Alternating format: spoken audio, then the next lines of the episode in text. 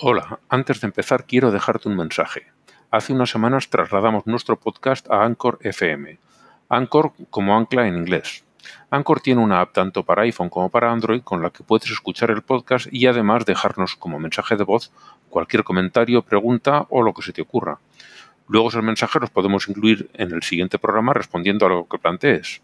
Además, la app te ofrece facilidades para crear tu propio podcast. Es de verdad muy fácil. Si eres de los que te gusta corregir a los tertulianos o te quedas con ganas de preguntarnos lo que sea, anímate, instala la app y déjanos tu pregunta, comentario, corrección, insulto, lo que sea. Entonces aquí los que gozan de absoluta libertad son los católicos, apostólicos, pedrastas y romanos. Dios no quiere que razones todo lo que Él te dice. Él solo quiere que le creas a Él. Todas las iglesias protestantes fundadas por hombres. Sabemos quién, cuándo y dónde. Sabemos, su nombre no es Mohammed, su nombre no es Confucio, su nombre no es Buda, su nombre no es Allah, su nombre no es Papa Benedicto ni Papa Frita y como que al Espíritu Santo le han metido en una jaula y solamente, aleluya, lo hacen accionar cuando ellos quieren. A mí no me cabe en la cabeza que haya un infierno eterno. Pues mira muchacho, a mí no me extraña que en tu cabecita de pulga no quepa esto. Hay muchas cosas que no caben en tu cabecita de pulga y son verdad pero no quiero perder tiempo con, con vanas repeticiones diciendo aleluya 20 mil veces, aleluya, aleluya. Aleluya,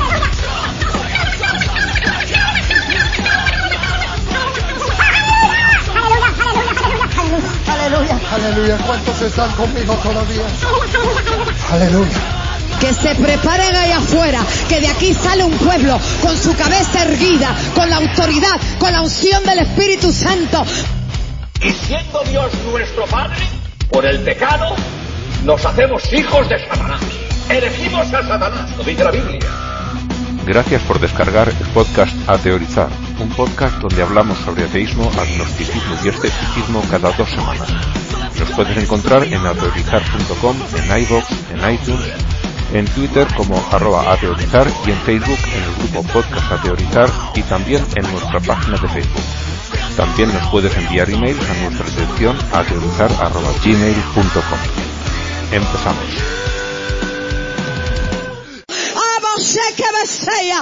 Hola, bienvenidos al programa número 260 de Ateorizar, de tu podcast Ateo en Español. De momento estamos solo dos porque Blanca seguramente se unirá a nosotros un poquito más tarde y estamos aquí con, bueno, estoy yo Ángel y hola Kirgigan. Hola, buenos días, buenas tardes, buenas noches. Eh, y Blanca, Blanca viene, todavía está viniendo en el bus. Sí.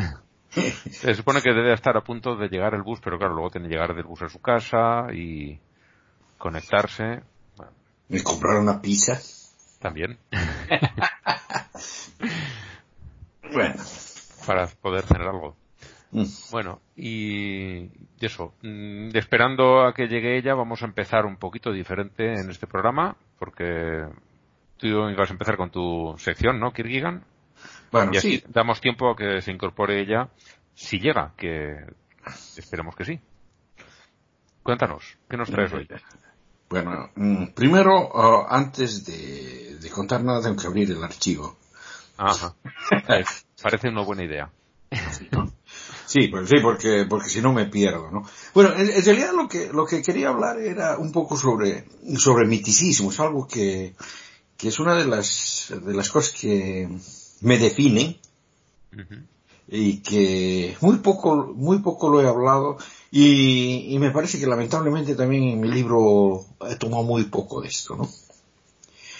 Bueno, eh, bueno, en, en realidad comenzamos, comenzamos a hablar sobre mitología y todas esas cosas, ¿no? En la antigüedad, eh, la gente estaba familiar- familiarizada con el sol, las estrellas, ¿no?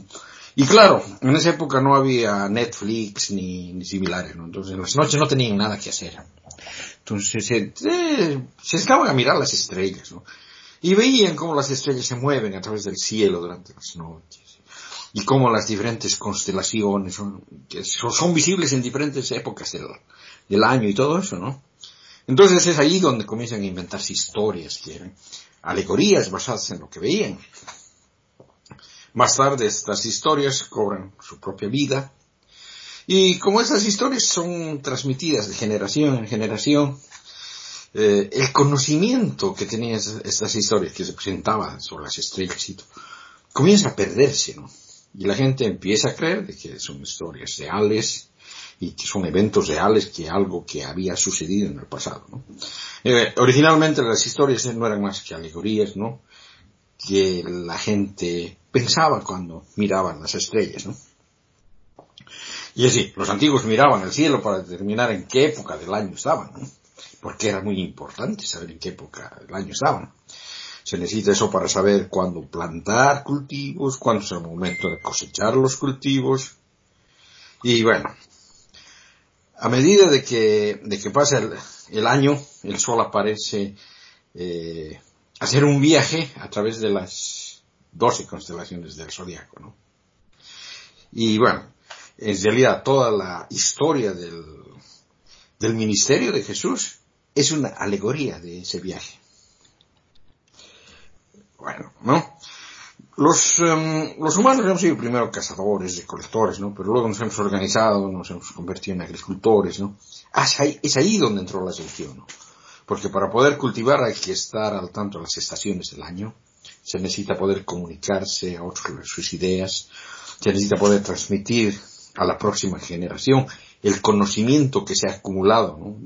De, eso es una especie de el libro, ¿no? Y se debe tener también la esperanza, diremos casi la fe, de que esta técnica de cultivo funcionará y será recompensado, ¿no? Mm, con una cosecha abundante, ¿no? Cuando llegue el tiempo de cosecha.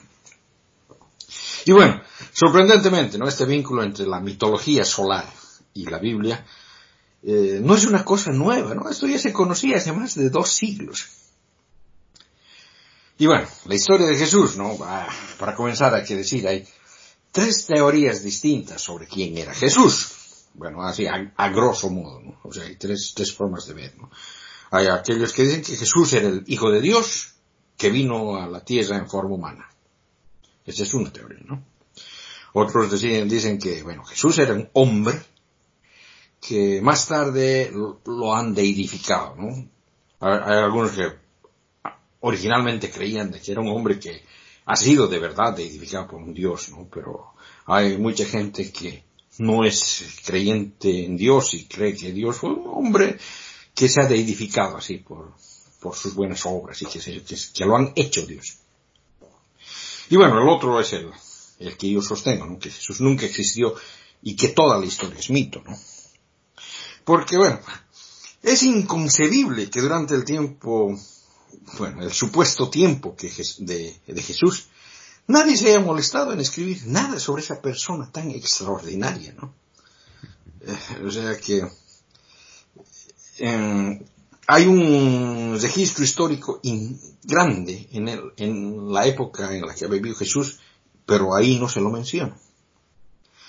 Bueno, y el motivo de un Dios crucificado, Salvador, que muere y resucita, ya existía en otras religiones antes del tiempo de Jesús, ¿no? Y los paralelismos entre Jesús y estos otros salvadores religiosos preexistentes fueron tan fuertes que incluso los primeros padres de la iglesia recurrieron a la desesperada afirmación de que el diablo había copiado la historia de Jesús antes de que ésta ocurra en un intento de engañar a los crédulos. Eso sí que es poder de predicción. Sí. O sea, que lo que decía este Justino Martín, lo, tengo para más atrás, ¿no? Pero decía de que eh, los demonios habían escuchado los profetas del Antiguo Testamento y lo habían interpretado de manera correcta. Cosa que los judíos no, no hicieron. ¿no? claro, porque no, no eran predicciones, tú sabes la, cosa esa, ¿no? Bueno, y bueno, Jesús comienza su ministerio de un año visitando a Juan, que se bautiza en agua. En realidad, el Evangelio de Marcos comienza en eso. Y es el sol, ¿no? Que empieza su viaje anual visitando, visitando Acuario, el portador del agua, ¿no? Y Jesús deja a Juan, quien es encarcelado, y va y los, se encuentra con Simón y Andrés, ¿no? los dos pescadores, ¿no? Y vemos también, ¿no? Que el sol deja Acuario, eh, que, que, se oculta debajo del horizonte y visita a Pisces, ¿no? los dos peces, ¿no? O sea, los, estos, estos, estos paralelos del, del, del horóscopo y la, la, la, vida de Jesús relatada, sobre todo en el Evangelio de Marcos, es, es realmente notable. Bueno, Jesús, que nunca existió, eh, cuya historia existió antes de su supuesta época, es la, persona, la personificación del sol, ¿no? que muere en invierno y resucita en primavera, salvándonos del mal, del frío, de la oscuridad. ¿no? Y es la historia es una alegoría, mm, es una alegoría que, que, ha sido mal interpretada como historia, en realidad. Y bueno, eh, la evidencia de que Jesús nunca existió, ¿no? Hay tres temas que sugieren que Jesús nunca existió.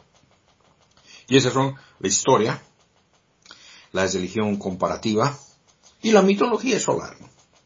En la, en la historia, porque es inconcebible que durante el supuesto tiempo eh, de Jesús nadie se haya molestado en escribir nada sobre esta persona tan extraordinaria. Eh, incluso, ¿no? Uh, tenemos de que la primera referencia bíblica del Antiguo Testamento es más o menos del 64. ¿no? El primer evangelio, el de Marcos, dice que es más o menos del 70, ¿no? En realidad es del 170, sin lugar a dudas. Bueno, la religión comparativa muestra que la historia de Jesús ya existía en diferentes otras religiones, ¿no? Antes del supuesto tiempo de Jesús, ¿no? Krishna, Horus, Baco, Osiris, Dionisio, Hércules, Adonis, Mitra.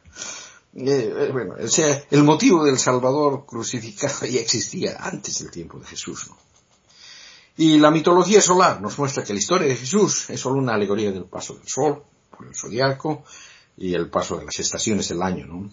Jesús viaja a lo largo de su ministerio de un año y la descripción de sus viajes coincide exactamente con los del Sol que viaja a través del zodiaco durante un año. Ahí tenemos el origen de la historia de Jesús, ¿no? Y ese origen común explica por qué las historias de, los salvadores crucificados son esencialmente lo mismo.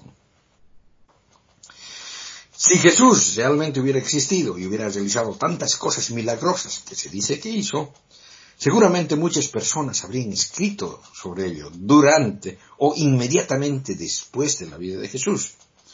La escritura era bastante común y en ese momento, ¿no? Pero una extensa búsqueda realizada por muchos eruditos durante siglos no ha resultado en nada. Las pocas referencias a Jesús que supuestamente se remontan a su vida son claramente falsificaciones, ¿no? Falsificaciones sin duda, cientos de años después de, por personas que se dieron cuenta, ¿no? De que faltaba evidencia necesaria para ser certificada, ¿no? Incluso si ignoramos la evidencia de que son falsificaciones, ¿no? El número muy pequeño de estos escritos cuestionablemente auténticos que supuestamente se remontan a su supuesta vida, todavía son muy pocos, ¿no? Debería haber una gran cantidad de escritos una persona que Mm, sobre una persona de, ese, de esas características durante su vida, ¿no? Porque al parecer Jesús hizo de que miles de personas le siguieran. Una vez alimentó a cinco mil personas con, con un poco pan y un par de peces, ¿no? Y más tarde repitió el mismo milagro alimentando a otra multitud de cuatro mil personas. Y Jesús curó milagrosamente enfermos, resucitó muertos, cambió el agua por vino en una boda, votó demonios, ordenó a dos mil cerdos que se precipiten en un lago y se ahogaran, incitando además que a, la, gente del pueblo cercano y del campo le pidieran que se vaya, ¿no? Y por no mencionar del pobre pastor de Cerdos que, que, posiblemente quedó arruinado. Donde quiera que Jesús iba, una multitud se reunía y se preguntaba con asombro, ¿quién era esa persona? Jesús era una persona muy controvertida, Finalmente se metió en tantos problemas que grandes multitudes de judíos exigieron su ejecución. Hubo un juicio convertido seguido en su ejecución pública. Tres días después se lo ve caminando de nuevo con vida. Y nadie escribe nada de esto cuando estaba sucediendo. bueno, incluso el primer relato completo de Jesús en la Biblia es el Evangelio de Marcos. Es admitido por la Iglesia Católica que es de al, de al menos el 70 de la era común, ¿no? 40 años después de la supuesta muerte y de sucesión de Jesús. Y eso se sabe porque Marcos hace referencia a un evento que sucedió el año 70. Por lo que no pudo ser escrito antes, ¿no? Los eruditos modernos ahora fechan los evangelios como escritos cerca del año 170. Es decir, 140 años después del supuesto evento. Y es que nadie hace referencia a los evangelios y al evangelio de Marcos en, a ningún evangelio en realidad antes de, del 170. Oye, es inconcebible, ¿no? Que nadie en ese momento se haya molestado en escribir nada sobre una, la persona más importante de toda la historia de la, de la humanidad, ¿no?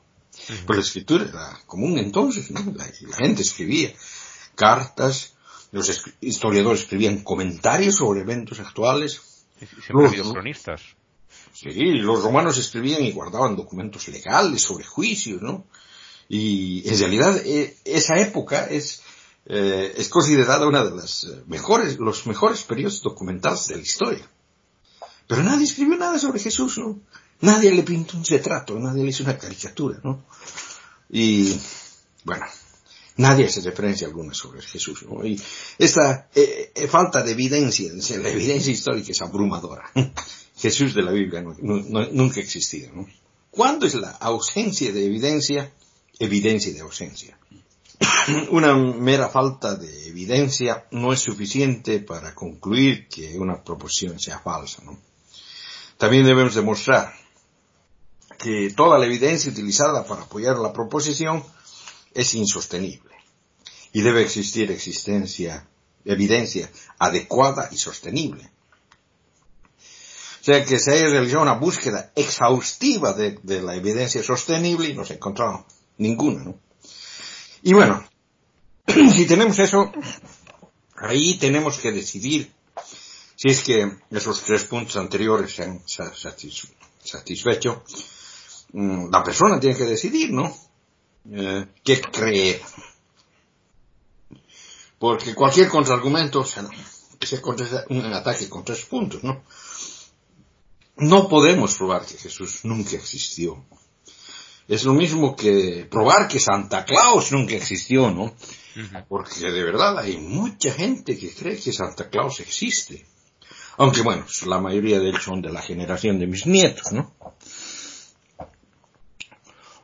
Bueno, sospechar que la historia de Jesús no es una biografía libera nuestro pensamiento y nos permite lugar, otros lugares en busca del origen de esa historia. ¿no? De hecho, descubrimos que la historia de Jesús no es única.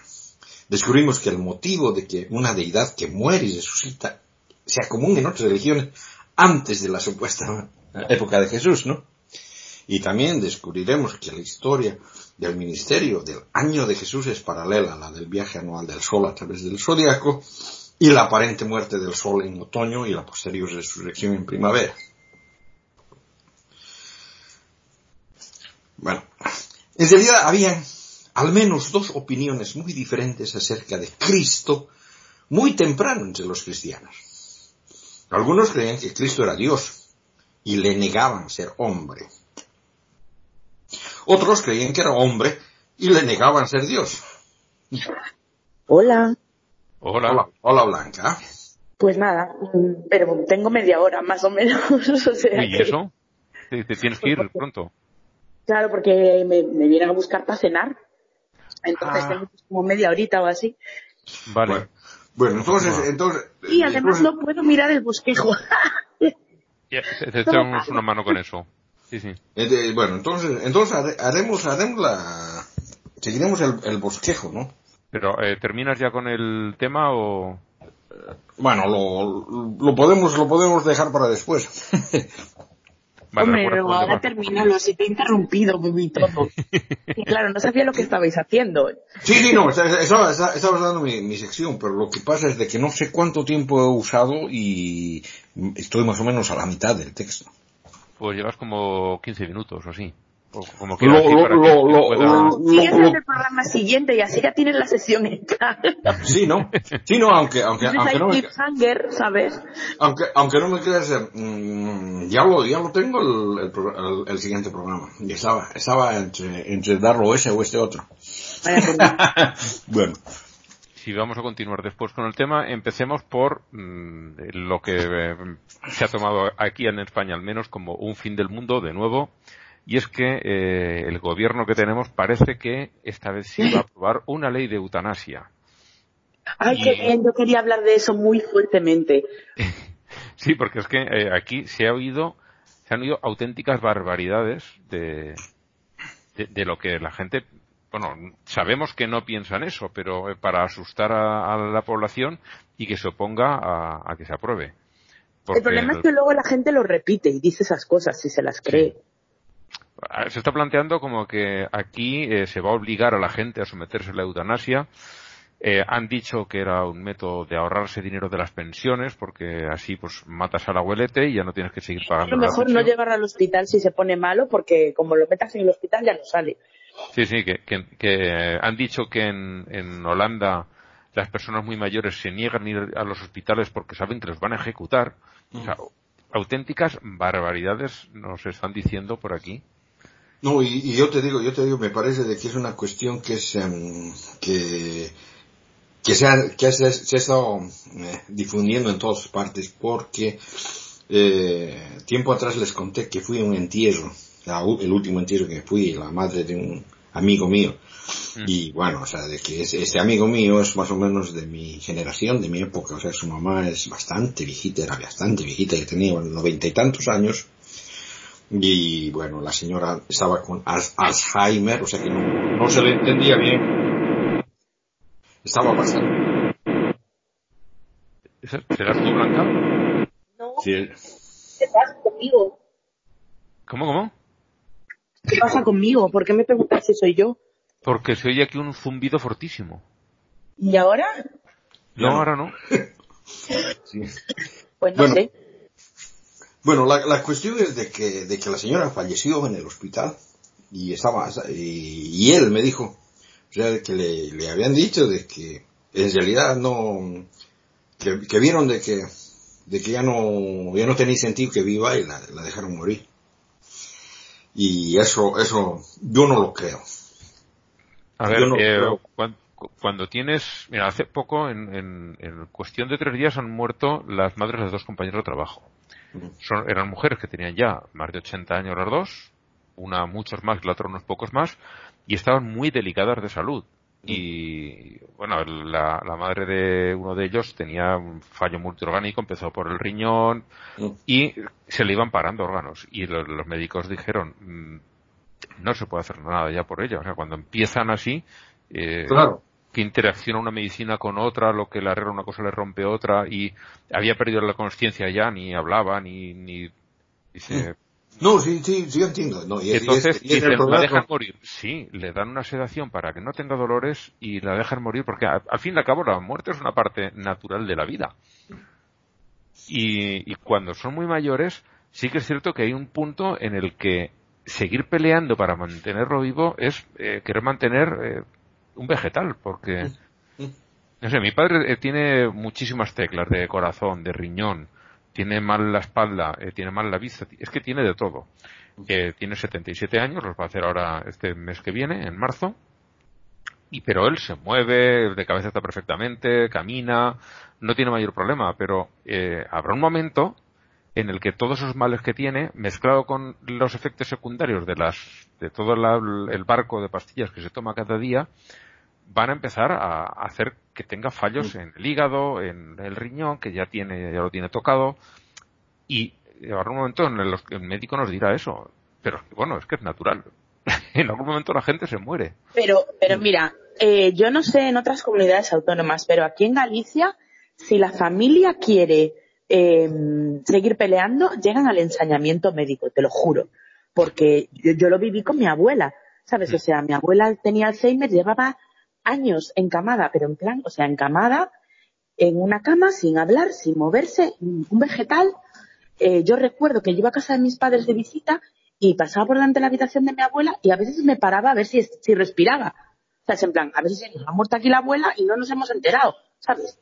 Entonces, eh, y cada vez que se ponía mala por algo y, la había que ingresar, le ponían transfusiones, o sea, le hacían de todo, porque mi abuelo no quería dejarla ir. O sea, yo desde luego para mí no habría querido ese tormento horrible ni de coña, ni para mí, ni para nadie que yo quisiese. Como mi abuela, la verdad, no la quería mucho, pues, pero aún así, pese a que no la quería mucho porque era un poco hija de puta, em, al final es que te da pena, porque mm. decías, Dios mío, esta mujer que nada más que está aquí cagándose encima, llagándose de estar en la cama, ¿sabes? Lo que pasa es que es un organismo ultra resistente y tardó añísimos en morirse. Pero vamos, que, que se le prolongó porque se, se hicieron prácticas de, de eso, ponerle sangre y movidas así, y yo pensando, joder, macho, con, con, lo, con lo escasa que es la sangre, ¿sabes? Esto puede sonar un poco nazi, pero chico, no, sé. No, a ver, la estás gastando en una persona que... Que no tiene ninguna esperanza. No tiene ninguna esperanza. Y además os voy a decir que mi abuela se murió con 93 años, ¿eh? Sí, que, yo esa, esa pelea por una persona de, de, qué sé, hasta 40, 50 años, esa pelea tan, tan, tan dura, pues la puedo entender. pero, depende de lo que tenga, si tiene una cosa que, tiene cura. Sí, sí, sí, pero con 93 años prácticamente nada, si no es un resfriado, nada de lo que te pille va a tener cura. pues que encima es Alzheimer, ¿sabes? Que, es en plan, o sea, no, esto no se cura, que es que esto no va a ningún lado. Yo me dices, no, mira, yo tengo una amiga, por ejemplo, que tuvo un cáncer de útero y la verdad es que yo la llegué a ver que dije, madre mía, mi vida, es que esta chica se muere ya ¿sabes? Con la quimio le, la, se quedó inmunodeprimida, luego cada cosa que cogía era un mundo, o sea, como si tuviera el SIDA igual. Bueno, pues, oye, pues al final se salvó y tuvo un niño, ¿sabes? Y dices tú, bueno, claro, pues en un caso de una persona joven dices, bueno, pues luchas, si esa persona tiene fuerzas y ganas de luchar, pues luchas lo que sea. Pero queda mucho por delante. Claro, es una cosa que no se puede curar, que estás hablando de una anciana que tiene ya requete superada la esperanza de vida. Yo no lo entiendo, es que no lo entiendo. No, y además de que sí hay personas eh, que yo, yo, yo, por ejemplo, yo, yo, yo, me pongo en, ese caso, si yo tuviera alguna, alguna dolencia que no pudiera, no, no, no pudiera curarme y tendría que estar sufriendo, yo, yo, yo pido que me, que, yo pido que me maten, porque no. Yo es que soy, no, yo soy sirvo para... la eutanasia, pero en plan, o sea, no hace falta que un no terminal ni nada. No, yo no sirvo para sufrir, o sea, y, y, me parece, me parece que la, que la gente en realidad no, no le gusta sufrir, o sea, y, y sufrir en mano, o sea, alargar, alargar tu, tu, tu Pero de todos modos, si tú quieres pasar por eso, tienes que estar en tu derecho, pero lo que no es justo es que nos impongan a los demás que pasemos por esa mierda. Yo no quiero esa puta mierda. es lo que, lo que, justo lo que hablábamos con, Ángel antes de comenzar, de que lo que pasa es de que dicen que quieren que sufras como, como Jesucristo, ¿no? Sí. Y, bueno, si ellos quieren sufrir, que sufran, pero a los que no queremos, déjennos en paz. Claro. Y déjenos morir en paz. tenemos derecho a, a, una muerte digna, ¿no? De eso se trata que cada uno arruine su vida como le dé la gana, pero que nos dejen a los demás tranquilos. Yo vi un tuit buenísimo que decía al respecto de lo del obispo de que es el de Alcalá de Henares, nuestro amigo. Sí, Resplan, decía, había casi siempre. Lo, de, sufrir como Jesucristo. Vi un tuit que decía, yo pongo el martillo, ¿quién pone los clavos? hombre, si el hombre dice que es lo que quiere, pues habrá que cumplirle el gusto, joder. Sí, sí, sí. una, de las cosas que decían, eh, y de vez en cuando vuelve a salir por ahí, eh, los servicios sociales del Estado eh, proporcionan una serie de, viajes baratos para, para personas jubiladas, para personas ya muy mayores, que les ponen unos autobuses y los llevan a lugares eh, turísticos en época, eh, en temporada baja, que están los hoteles vacíos y demás. Entonces, a los hoteles les viene bien porque aunque sea por poquito, aunque tengan muy poco beneficio, no tienen el hotel parado y algo ganan. Y los abueletes van allí, oye, pues ven un sitio de playa, ven lo que sea, ¿no? Hacen un poquito de turismo, que mm. no suelen ser muy a menudo. Periódicamente, lógico, cuando hay mucho tráfico de, autobuses, alguno tiene un accidente, pero también tienen los que no son de abuelos. Pues eh, cada vez que hay uno de estos, vuelven a despertarse los rumores de que el Estado pone esos autobuses para matar abuelos y ahorrarse las pensiones y la atención médica. Y bueno, es de verdad, eh, aquí en España... cuando es un autobús escolar, eh, no, no dicen nada, ¿no? No, en ese caso no o un autobús normal de línea, ese tampoco. Pero imagino que en todos los países debe de haber eh, el mismo tipo de, de teorías de la conspiración estúpidas y esta de matar abuelos porque ya no son rentables, seguro que también están en más países. Me gustaría, si alguien quiere poner alguna noticia o algo de su propio país en el grupo, estaría bien porque nos reiríamos todos un poquito. No, lamentablemente, o sea, aquí, aquí en Suecia sería, sería bastante difícil porque la mayoría somos los viejitos. y en España también. España es un país súper envejecido. Sí, sí, sí. Lo que pasa con los viejitos suecos es que se vienen de vacaciones a España. Iba a decir yo, porque claro, están los viejos españoles, que ya son bastante, y luego están todos los guiris que se quedan a vivir aquí cuando se jubilan. Sobre todo ingleses y alemanes que tenemos. Sí. A ver ahora, con ah. el Brexit, ¿qué pasa? A ver, a ver. Esos, sí que nos vienen a usar la sanidad pública y no otros. Y, no los del sur. O, los del oeste. Esos, esos vienen jóvenes y lozanos. No, pero eh, lo, que es, lo que es lamentable es en, en Bolivia. Porque en Bolivia es lo contrario, o sea, la mayoría son jóvenes. Pero eh, sí hay bastante maltrato a personas de la tercera edad. O sea que los mismos hijos que les eh, eh, quitan sus propiedades a sus padres, los maltratan y un montón de, ese tipo de problemas. Bueno, esto aquí también de vez en cuando pasa, ¿eh? Que lo ves pero no, no o, no se habla del tema o no me parece que sea mm, una cosa que pase muchísimo. No, a ver, salen no se habla tanto del tema. Yo, yo, digo, mientras salen las noticias es porque los casos son rarezas.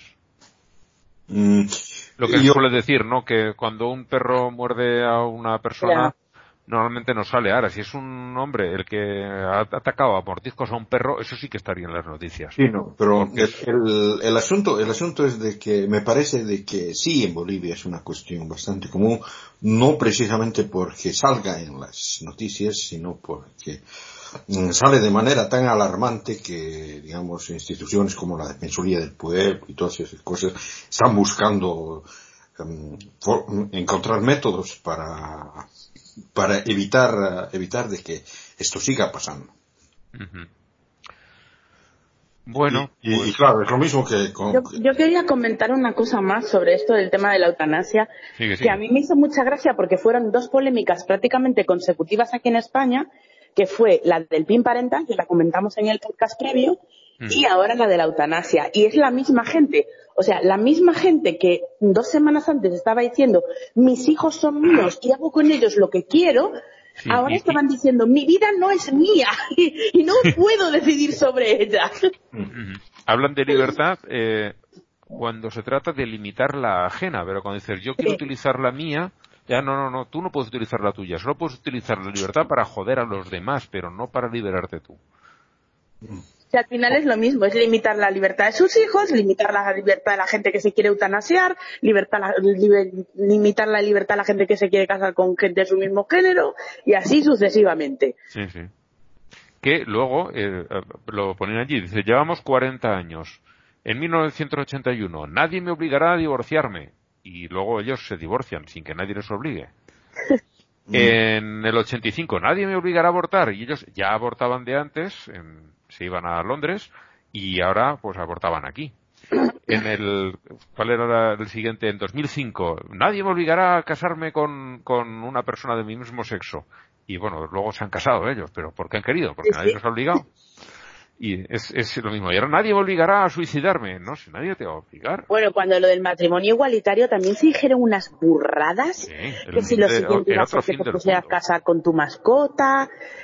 Pero unas cosas, o sea, me acuerdo que uno que había dicho, es que claro, ¿qué, qué va a impedir que dos personas del mismo sexo se casen solamente por un tema económico, sin que haya ningún amor de por medio? Y yo en plan, claro, Sí. porque eso los heteros no, lo han hecho jamás, eso no, No. no, se ha producido nunca. Nunca.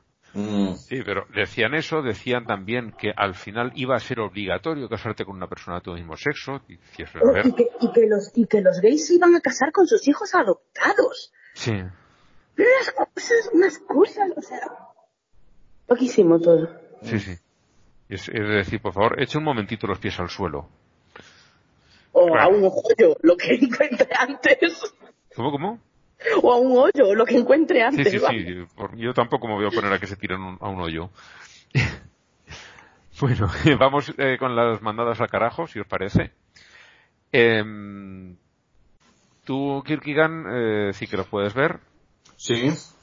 Bueno, sí, no, yo tengo, yo tengo mi mandada al carajo, ¿no? Y, y es desde luego a, eh, ese cura estadounidense, mm, Richard Bu- Bucci, eh, Bucci, me sí. parece Bucci, Bucci, apellido de- italiano. de origen italiano. Sí, que mm, bueno, eh, primero, primero fue, fue de que sacó un, un- un panfleto eh, en el que daban la lista de, de una- un montón de políticos que habían eh, votado a favor de la ley de la privacidad reproductiva eh, y eh, y el, bueno, en el panfleto usted decía que es, es- esta gente que estaba en esa lista estaba prohibida de recibir la comunión, de ser padrino o de leer textos en bodas y funerales, ¿no? Ujú. O sea, de que, eh, por la, por la cuestión esta de, de cosas, ¿no? Pero eh, lo más interesante fue después, ¿no? De que cuando estaba, le estaban entrevistando precisamente por esto, eh, él eh, sacó la afirmación que, que sí que es un, un, un, un despute de, de esos, ¿no? La pedofilia no ha matado a nadie. Y eso, es- y, y eso es el, el aborto, ¿no? Eso sí.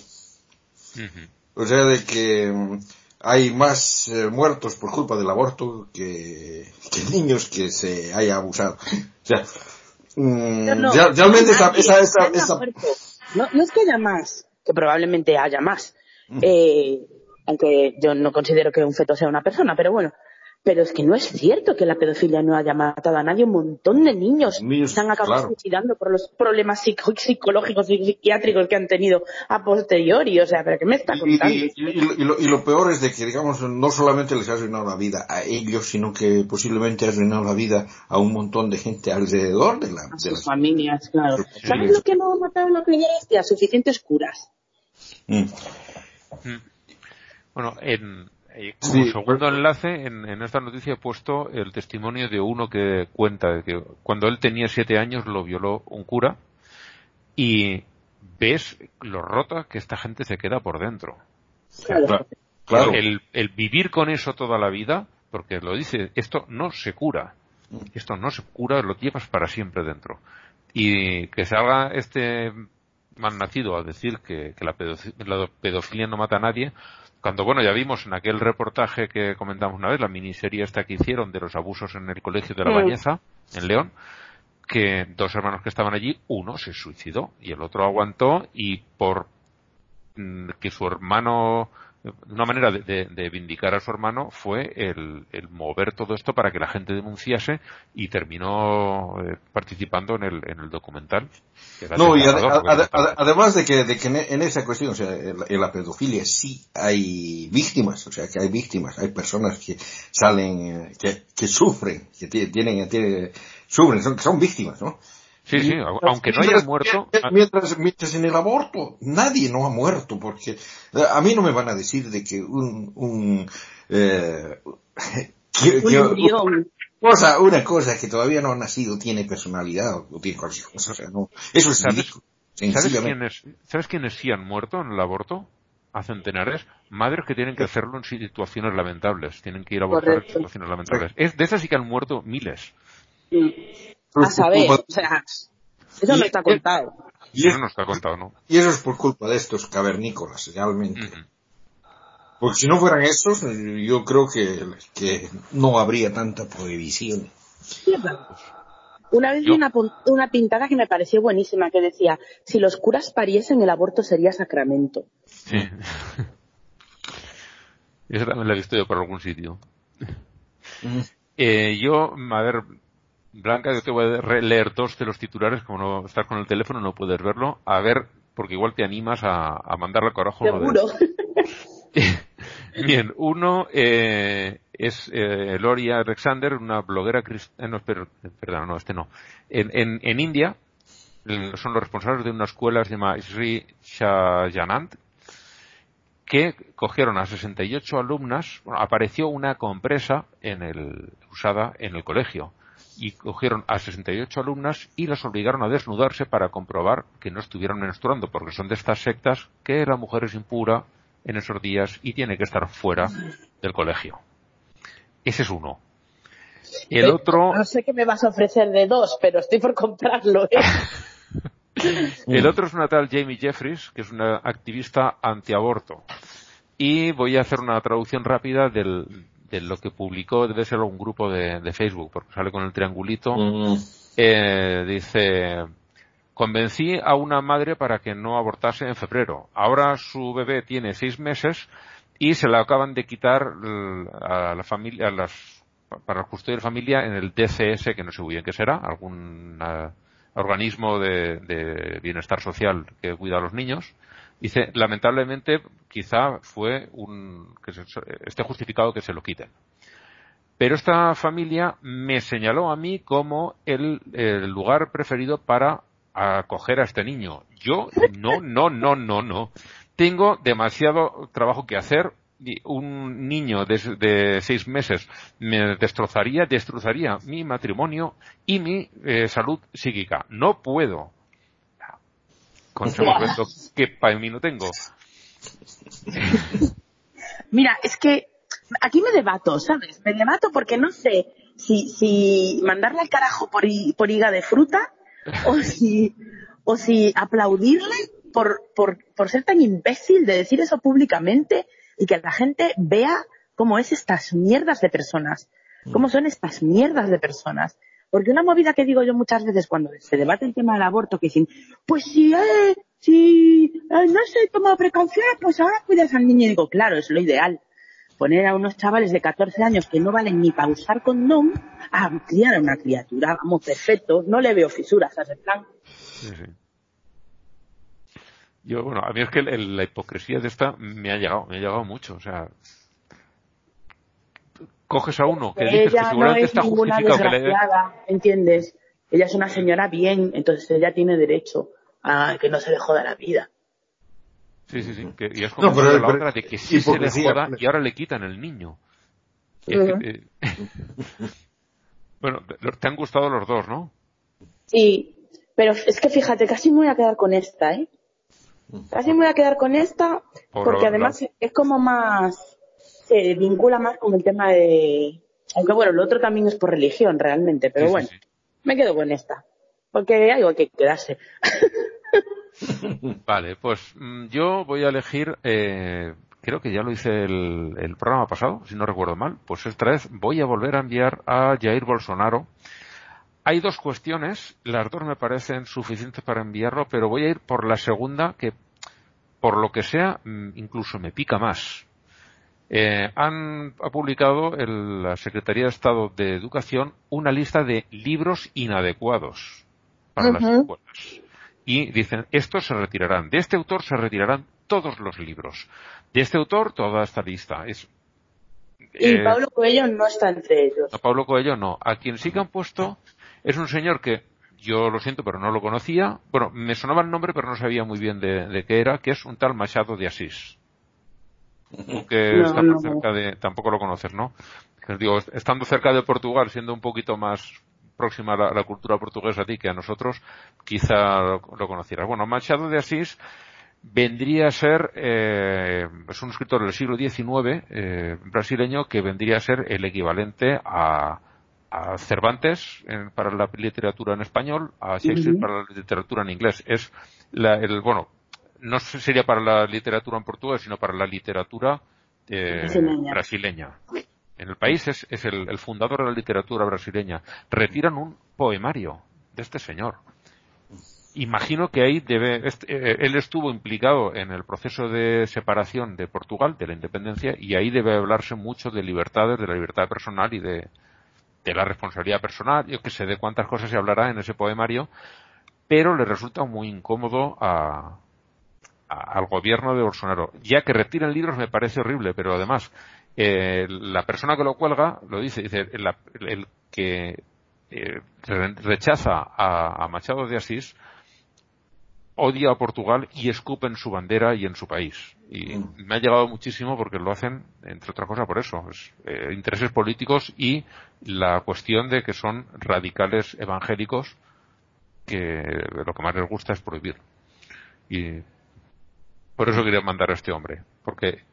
Y porque nunca está de más. Nunca está de más, pero que, vayan atacando a la cultura por cuestiones religiosas me pica especialmente, por lo que sea. Em, como triunfo, solamente he traído, encontrado una cosa, no ha sido un mes muy, muy dado, pero esta la verdad es que me ha gustado. Una tal Rolanda Hollis ha propuesto, eh, como protesta para las restricciones al aborto que hay en Alabama, que es de lo más brutal, una ley que haría obligatoria la vasectomía a los 50 años o al tercer al tener el tercer hijo, lo primero que suceda. Y claro, todos los hombres de allí se han puesto el grito en el cielo y dicen, ¿y esto? Dice, pues más o menos, tú te metes con el cuerpo de las mujeres y yo me meto con el de los hombres.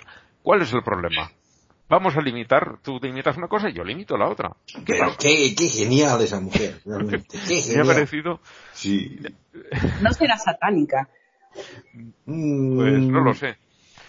Porque es de, es de la escuela del troleo satánico total. Sí, sí, sí. Mm. No lo aprobarán, pero, pero es ponerles un espejo delante. Me ha parecido una, una iniciativa muy buena. No, es que lo, que, lo que pasa es de que mm, eh, si es que no lo, si es que no lo aceptan, tendrán que argumentar en contra de, eso. ¿Por qué no lo aceptan? y, esa, y, esa, y, esa, y, esa, argumentación se puede utilizar también eh, en la No, no se puede, porque ahí ellos lo que, en el, en el tema del aborto, ellos siempre dicen lo mismo, que no estás diciendo sobre tu cuerpo, sino sobre tu hijo. Lo cual es muy curioso en un país donde te dejan morir, dejan matar a tu hijo por no llevarlo al médico. Sí que esa es otra noticia que tenemos de ahí, el niño este de cuatro años, que los antivacunas le dijeron a la, mamá, eh, no lo lleves a un hospital y ha muerto de una simple gripe. Mm. Eso estaba en las mandas al carajo también. Mira, a mí esas cosas es que me, sacan de puto quicio, porque... Mm, a ver, como madre sabes lo que cuesta parir uno. No solo como madre, sino más que como madre, que bueno, padres y madres somos muchos. Por los años que yo estuve trabajando en países del desarrollo, y yo sé que hay millones, o sea, lo saben todo el mundo, pero yo he vivido los millones de personas que hay en este mundo que no le pueden dar atención médica a sus hijos y que se les mueren sus hijos de mierdas que aquí no suponen ningún problema. Y que, y que aquí haya hipsters de los cojones o flipados de mierda que se permitan el lujo de no proporcionarles a sus hijos el tratamiento médico que necesitan. Es que me parece, o sea, se me quiebra la voz, os lo juro, ¿eh? Sí, sí, sí. Es lo peor de lo peor. es, eh, cualquier eh, cualquier persona que es, empatía pura. uno, uno siente, se pone en la posición de, del niño, ¿no? Y, y, lo que están haciendo realmente es criminal, porque es, es criminal negarles eh, vivir cuando es tan fácil ponerse una vacuna, ¿no? Sí, pues En fin, estos, para rechazar esa ley, eh, alegarán lo de la autonomía corporal de la persona, que es lo que decimos, que luego no les parece bien cuando una mujer la quiere ejercer. Mm. Los hombres y las mujeres no. Bueno, ya sabemos qué es lo que van a decir, pero bueno, no está mal que vuelvan a exponer. A mí me parece genial. A mí me parece genial. A mí también. Al principio me he quedado loquísima porque no sabía por dónde coño iba la, la cosa. en plan, pero ¿cómo pueden proteger, proponer esta, esta locura y cómo puede ser esta locura el triunfo de la semana? ¿Sabes? Me estaba, ¿sabéis el gif ese de la tía que pone cara rara y se ven un montón de fórmulas matemáticas volando por detrás de su cabeza? Pues así estaba yo, ¿sabes? En plan, aquí tiene que haber una explicación. Pues sí, ya, ya lo has visto. Bueno, y vamos al What the Fuck de la semana que nos lo proponía Manolo. No he sabido en qué sitio. Dice, me encantaría que hablasen de esto. Y sí, sí, pero como no sabía dónde ponerlo, puesto en el What the Fuck porque lo es. No hace mucho tiempo murió un médico que era uno de los que practicaban abortos en el estado de Illinois. Y al abrir su casa encontraron que tenía almacenados dentro de, entre su casa y un vehículo, más de 2.400 fetos de los que había abortado. no sé muy bien qué decir al respecto de eso. Yo, no entiendo. Era una clínica legal. Era una clínica legal. Ah, y el hombre, debe destruirlos. A ver, eh. No, pero para, para mantenerlos, o sea que no. Si, si, los, si, los, si los dejas así, se, si, si los dejas así, se pudren. O sea, se pudren. Sí, claro, pero tendría, tendría que poner mol y una cosa así. Sí, los, los ha tenido que mantener en alguna cosa. Yo me imagino que no gusta el producto. En, en, en, botellas, así. Decía que estaban en, metidos en envases del suelo al techo del garaje. y en el garaje tenía 2.246 murió el 3 de septiembre. Mm. Y encontraron 2.246 en el garaje. Y luego no sé qué otra cantidad en, un vehículo que tenía en la clínica. Sí, es que, ya no tenía campo en el garaje, ¿no? Sí, claro. Bueno, no, es que no sé ni qué decir, o sea, ese eh. hombre no estaba bien. No, no, no. Este hombre, por lo visto, eh, tenía la clínica allí, pero vivía en Indiana. Debe ser alguna ciudad cercana a la frontera y vivía en Indiana. En Indiana tiene una restricción, una ley también bastante restrictiva, que obliga al eh, funeral o, al entierro o a la incineración de lo que salga de un aborto. Fíjate, a veces será eh, nada, o sea, será prácticamente tendrás que mirarlo con un, con un microscopio, una pelotita de, células. No tendrá ninguna ¿Y forma. si el aborto es natural también? Mm, pues mira, eso no lo sé. Pero los, provocados... yo que he tenido dos, os aseguro que lo que salía de allí no era para enterrarlo, ¿eh? no. bueno, pues tienen eso. Entonces, comienza, comienza a tener eh, tamaño cuando son después de tres meses, creo, ¿no? Y, y, es tamaño muy pequeño. Y, ya es cuando empiezan a tener partes más distinguibles. Mm. Sí, pero, pero que quiere decir que, con tres meses a lo mejor mide cinco centímetros. O sea, que, es como, es como un, un Playmobil. o sea. Pues el señor que es Sí, pero por eso ya ha, necesitado unos, unos frasquitos pequeños, esos de mermelada más o menos. O sea, Ay, Dios. sí, pero el, 2.400 botellas, mismo. Es que aunque sea tamaño yogur, tú te pones ahí a 2.400 yogures. Ah, ocupan sitio. No, pero, también, también, hay una cosa, o que hay, hay un cierto tipo de, de enfermedad que, que tienen personas que les gusta que les gusta coleccionar, o sea, personas que coleccionan estampillas o otros que coleccionan alguna sí, el síndrome de Diógenes, pero no es una cosa tan específica. Meten en casa cualquier mierda. Este, pero este, este señor eh, era, era médico, hacía su, su, su, su trabajo, posiblemente trabajaba haciendo abortos, y se le ocurrió coleccionar efectos. Diógenes fetal. Sí. Pues hay un señor, un tal Curtis Hill, que es Attorney General, que no sé muy bien qué será, qué figura judicial será, porque claro, cada país es distinto, que será algo parecido al fiscal general del, de allí, del estado de Indiana. Bueno, no lo sé. La cuestión está en que este se está metiendo por ahí en medio, todo feliz, porque van a poder dar bueno, él y, otra mujer que sale por aquí en el, en el artículo, eh, están muy felices porque van a poder dar un entierro digno a todos esos niños que fueron asesinados, y, porque es, eh, son gente antiaborto y este pero lo tenían. Loca. ¿Cómo, cómo? Y loca, antiaborto y loca. Sí, sí, sí. Van a enterrar ahora los 2000 o incinerar los 2.400 fetos que mm, seguramente eh, no conseguirán identificar a quién pertenecen.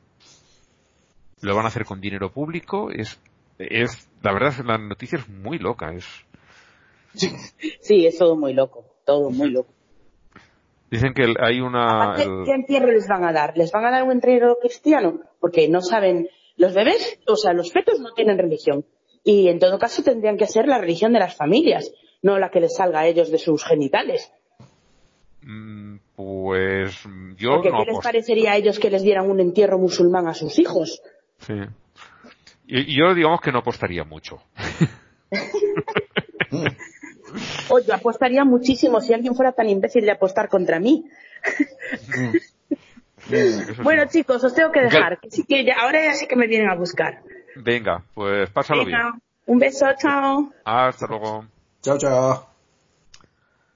Bueno, pues continuamos nosotros. Sí, eh, el- la verdad es que el caso este es, es espeluznante, porque ¿qué hacía este señor?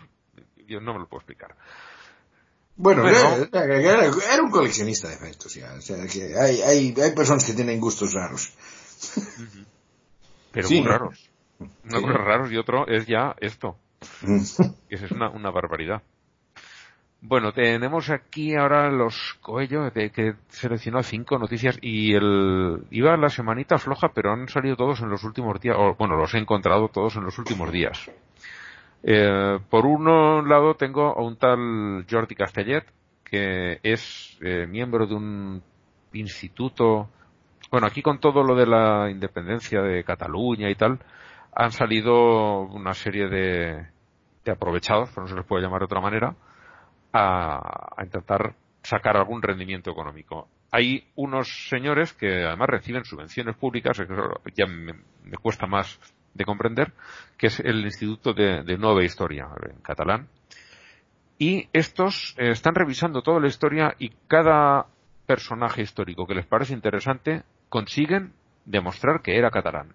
O sea, Sócrates ha sido catalán, ha sido catalán eh, Cervantes, Cervantes, el, el autor del Ujú. Quijote, catalán. eh, llegaron a decir también, no sé si eran una parodia o eran ellos de verdad, que Nelson Mandela era catalán.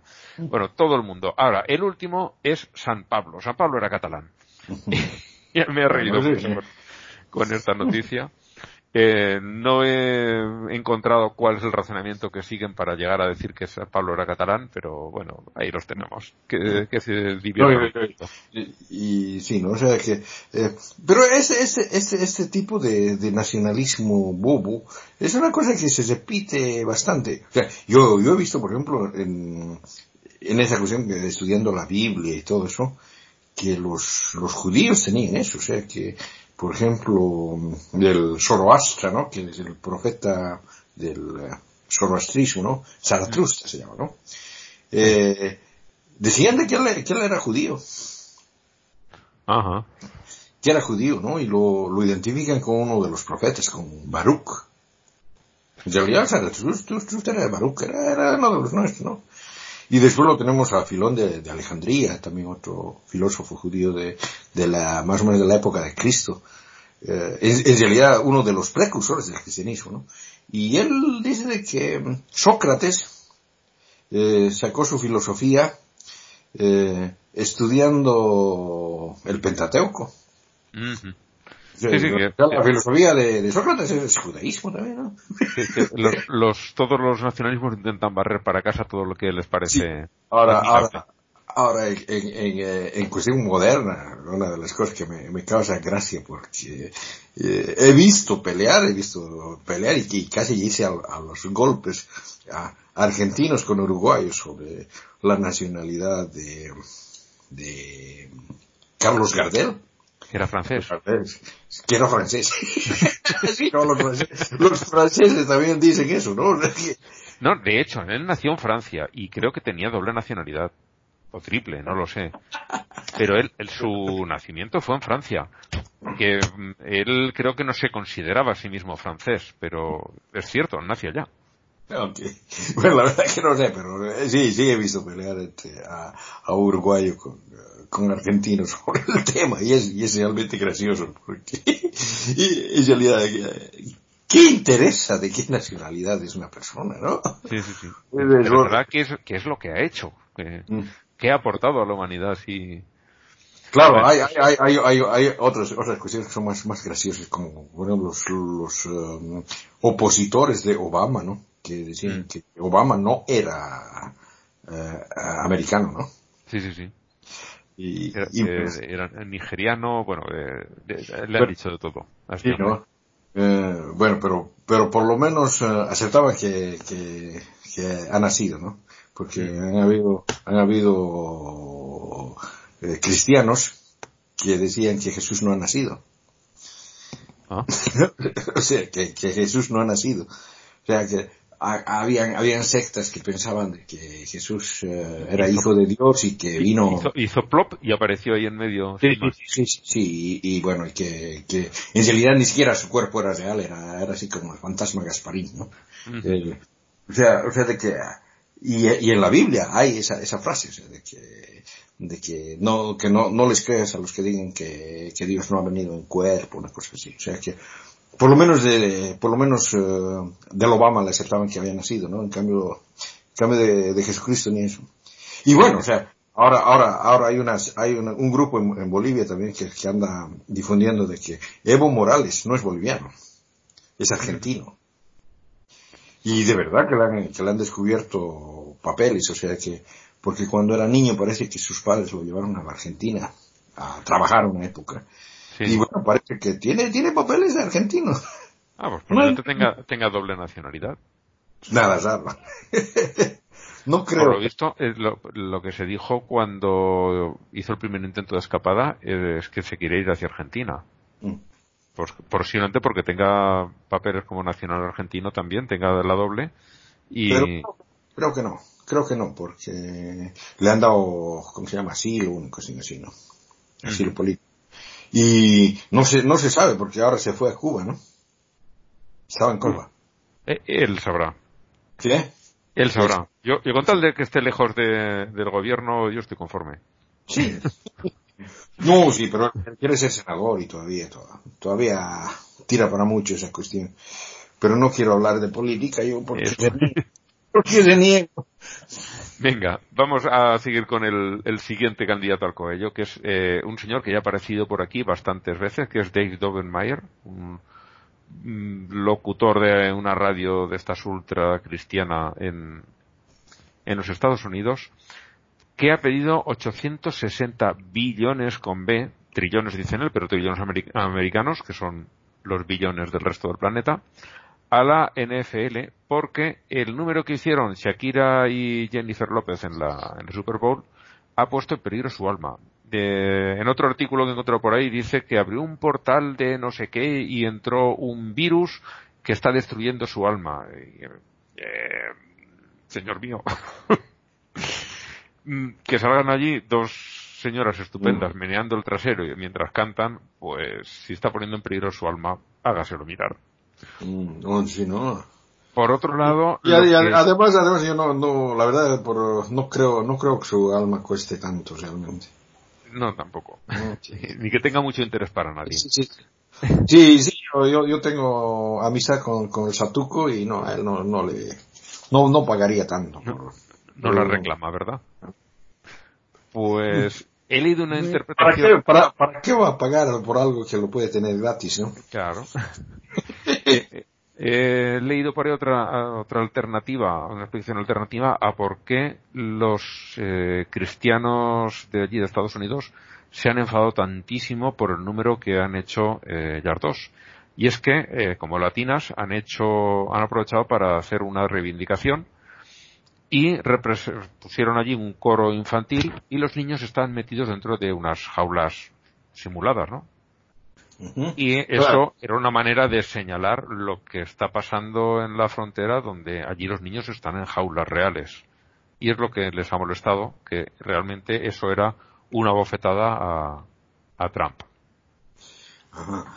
La, la, verdad es de que, mm, digamos, el, la cuestión esta del fútbol americano no me interesa, nunca me ha interesado y, eh, los shows estos que, que hacen a medio tiempo tampoco, o sea, no, nunca lo he visto ninguno, o sea que... No, yo tampoco, pero... me, pasó, me pasó por...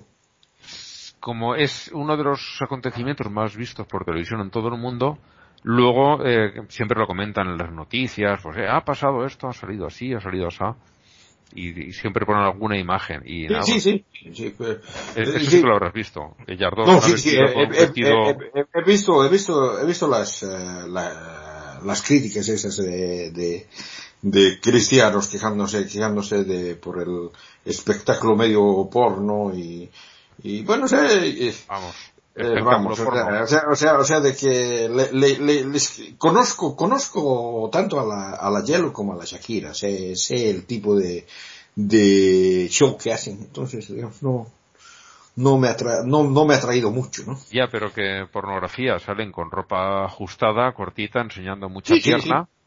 Y bailan. O sea, y bailan. Si es, pornografía. No, pero es que también, también esa, esa gente es, es Tienen el listón muy bajo para medir la pornografía. Sí. No, no, aunque, aunque, aunque me parece de que de, de, de, que de verdad saben que están siendo macanas, pero solamente lo hacen porque la gente les diga, uy, qué santos.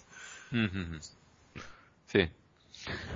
O, una forma más de exhibicionismo religioso. Sí.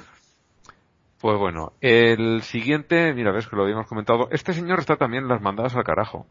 ¿Sí? Por algo que ya tiene, eh, creo recordar que era un año entero, creo que es de abril del año pasado, que fue eh, el obispo Respla, que comentamos, porque nos pide que en lugar de pedir la eutanasia, que suframos como Cristo. Como ha dicho Blanca, yo tengo el martillo, quien pone los clavos, ¿no? Aunque la noticia sea vieja, ahora mismo es muy pertinente eh, con los días que estamos viviendo por aquí. Ay, perdón. No, pero es lo que, lo que, lo, que te decía también, la, si la, gente que cree, quiere que suframos como Cristo, que sufran ellos, o sea, no, no tienen por qué pedir al resto que, que hagamos sus disparates, ¿no? Claro. como... además, además de que yo no estoy tan seguro que Cristo haya sufrido tanto. Es decir, yo pienso de que ha habido gente que ha sufrido mucho más que Cristo. Sí, seguro. Pero esto es como hay gente que se tatúa y, y nadie está exigiendo a los demás. O sea, no nos exigen a los demás que nos tatuemos. Pues aquí tú quieres sufrir, sufre lo que te dé la gana. Mm. Pero no me pides a mí ese mismo sufrimiento. Ni más ni menos. Mm. Bueno, el cuarto que tengo es la iglesia mormona, de la que se ha llegado a saber que las donaciones que iban recibiendo las acumulaban y tienen una fortuna de unos 100.000 millones de dólares metidos en el banco produciendo sus buenos intereses y demás. Cuando eso debería haber ido a cuestiones de, caridad, ¿no? A una escuela aquí, un hospital allá, pero no, se lo han guardado todo. Y cuando eso ha trascendido, ahora, eh, no sé, me ha dado ternura porque temen que les empiecen a llegar menos donaciones sabiendo que luego no hacen con el dinero lo que lo que prometían. O sea, Solo lo temes, de verdad. Eres tan ingenuo. yo, yo, yo, yo, no, yo no sé, pero precisamente la, la iglesia mormona es, em, es eh, una, una de las iglesias que es más figurativa. O sea que, em, yo te digo, por ejemplo, por ejemplo en Bolivia hay una cuestión, eh, debo conocer unas tres o cuatro, cuatro lugares en diferentes partes de, de Bolivia donde hay iglesias mormonas y la iglesia se ve exactamente igual, o sea que tienen un, un patrón para construir su iglesia. Se, se ven igualitas por fuera. Ah. Pero hay, pero hay una en, en eh, Cochabamba que es eh, exageradamente lujosa. O sea que incluso tiene, tiene paredes hechas con, con cáscara de, ¿cómo se llama? De, de almendras. O sea que, y, o sea, un, un, material bien caro y tienen un, un ángel eh, arriba de la, de su torre, un ángel que está hecho de oro. O sea que, que son, son bien, bien lujosos. Parece, parece que tan, tanto como no, no gastar en sus, en sus templos, mm, no parecen tan ahorrativos que parecen, que, que parezcan, ¿no? Ahora sí, o sea que, que la religión es buen negocio, eso sí, sí se sabe. Sí, hace poco decía uno, eh, ¿cómo era? Eh, era un Twitter, lo he visto. Ah, sí, decía, eh, ¿cómo que los ateos no tenemos moral? Si yo no tuviera moral, la moral, mi moral atea es lo único que me impide convertirme en un pastor y sacarte todo el dinero. y yo decía así. Y digo, sí, pues la verdad es que tiene bastante razón. Bueno, soy capaz de, de votar al, a, de votar a un lado de mi moral y ir a, a abrir mi iglesia.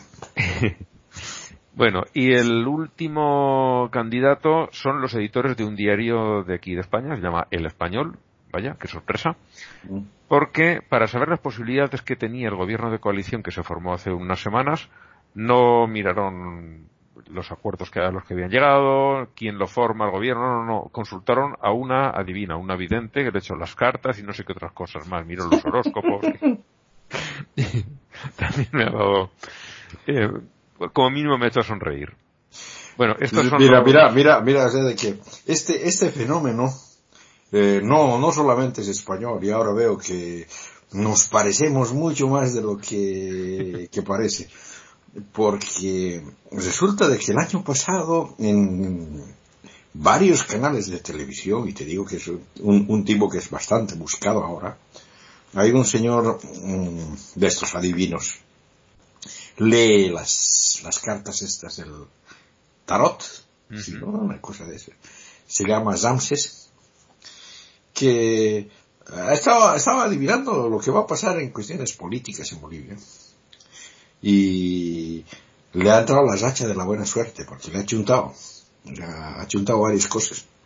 Ha chuntado de que eh, en las elecciones de, que iban a, que han sido anuladas, que eh, iban a ser las últimas elecciones que iba a participar Evo Morales y que iba a perder, iba a perder contra Mesa, con, con el tipo que realmente ganó las elecciones y bueno, después de eso, después de eso de que eh, veía un, periodo bastante oscuro del que se iba a salir con una presidente mujer.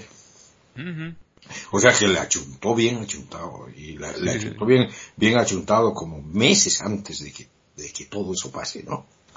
Entonces, claro, se hizo famoso y ahora lo buscan en todo lado y, y, en todo lado anda, anda, sacando sus cartas y anda leyendo no es una cuestión solamente del diario español, es una cuestión que, que viene con, con eh, la sangre española, digamos. Sí, sí. La herencia pesa mucho. Está en el genes de estos países, que se le, que se le va a hacer. Sí, y, bueno, o sea, de que realmente es, es, es, es el, el típico coelo. Sí, sí aún así, mm, no sé qué decirte, porque yo tengo entendido que buena parte de los presidentes americanos han tenido su, su adivino personal, su vidente, su echador de cartas, su astrólogo. O sea, es, algo que está, no solo es, de los países hispanos, por lo visto, es, está muy, muy extendido. Sí, no, o sea, de que yo leí en alguna parte de que Adolf Hitler también tenía su astrólogo. Sí, hay tratados completos de, las relaciones entre el nazismo y, el ocultismo de diferentes tipos. Mm. lo mismo de horóscopos, de, magia negra o mm. supuesta magia, claro. Mm. No, es que la magia sea real, ¿no? y era una gente que estaba obsesionada con todo este tipo de, de, cositas mágicas. Bueno, o sea, de que y yo pienso que una, una, una gran parte de, digamos, mm, vemos en los Estados Unidos, la mayor parte de los políticos son abiertamente cristianos, pero yo estoy seguro de que entre todos esos cristianos hay varios que son ateos que están en, en, el, en el armario. El armario, ¿no? ¿Sí? Y posiblemente hayan, hayan muchos de estos que también dicen, dicen así, que creen en, los horóscopos y en ese tipo de cosas solamente por figurar, en realidad, en realidad saben que son macanas. Hmm. Pero saben que tienen un electorado que sí cree y, tienen que fingir ellos mismos la, creencia por, por congraciarse con ellos. Hmm.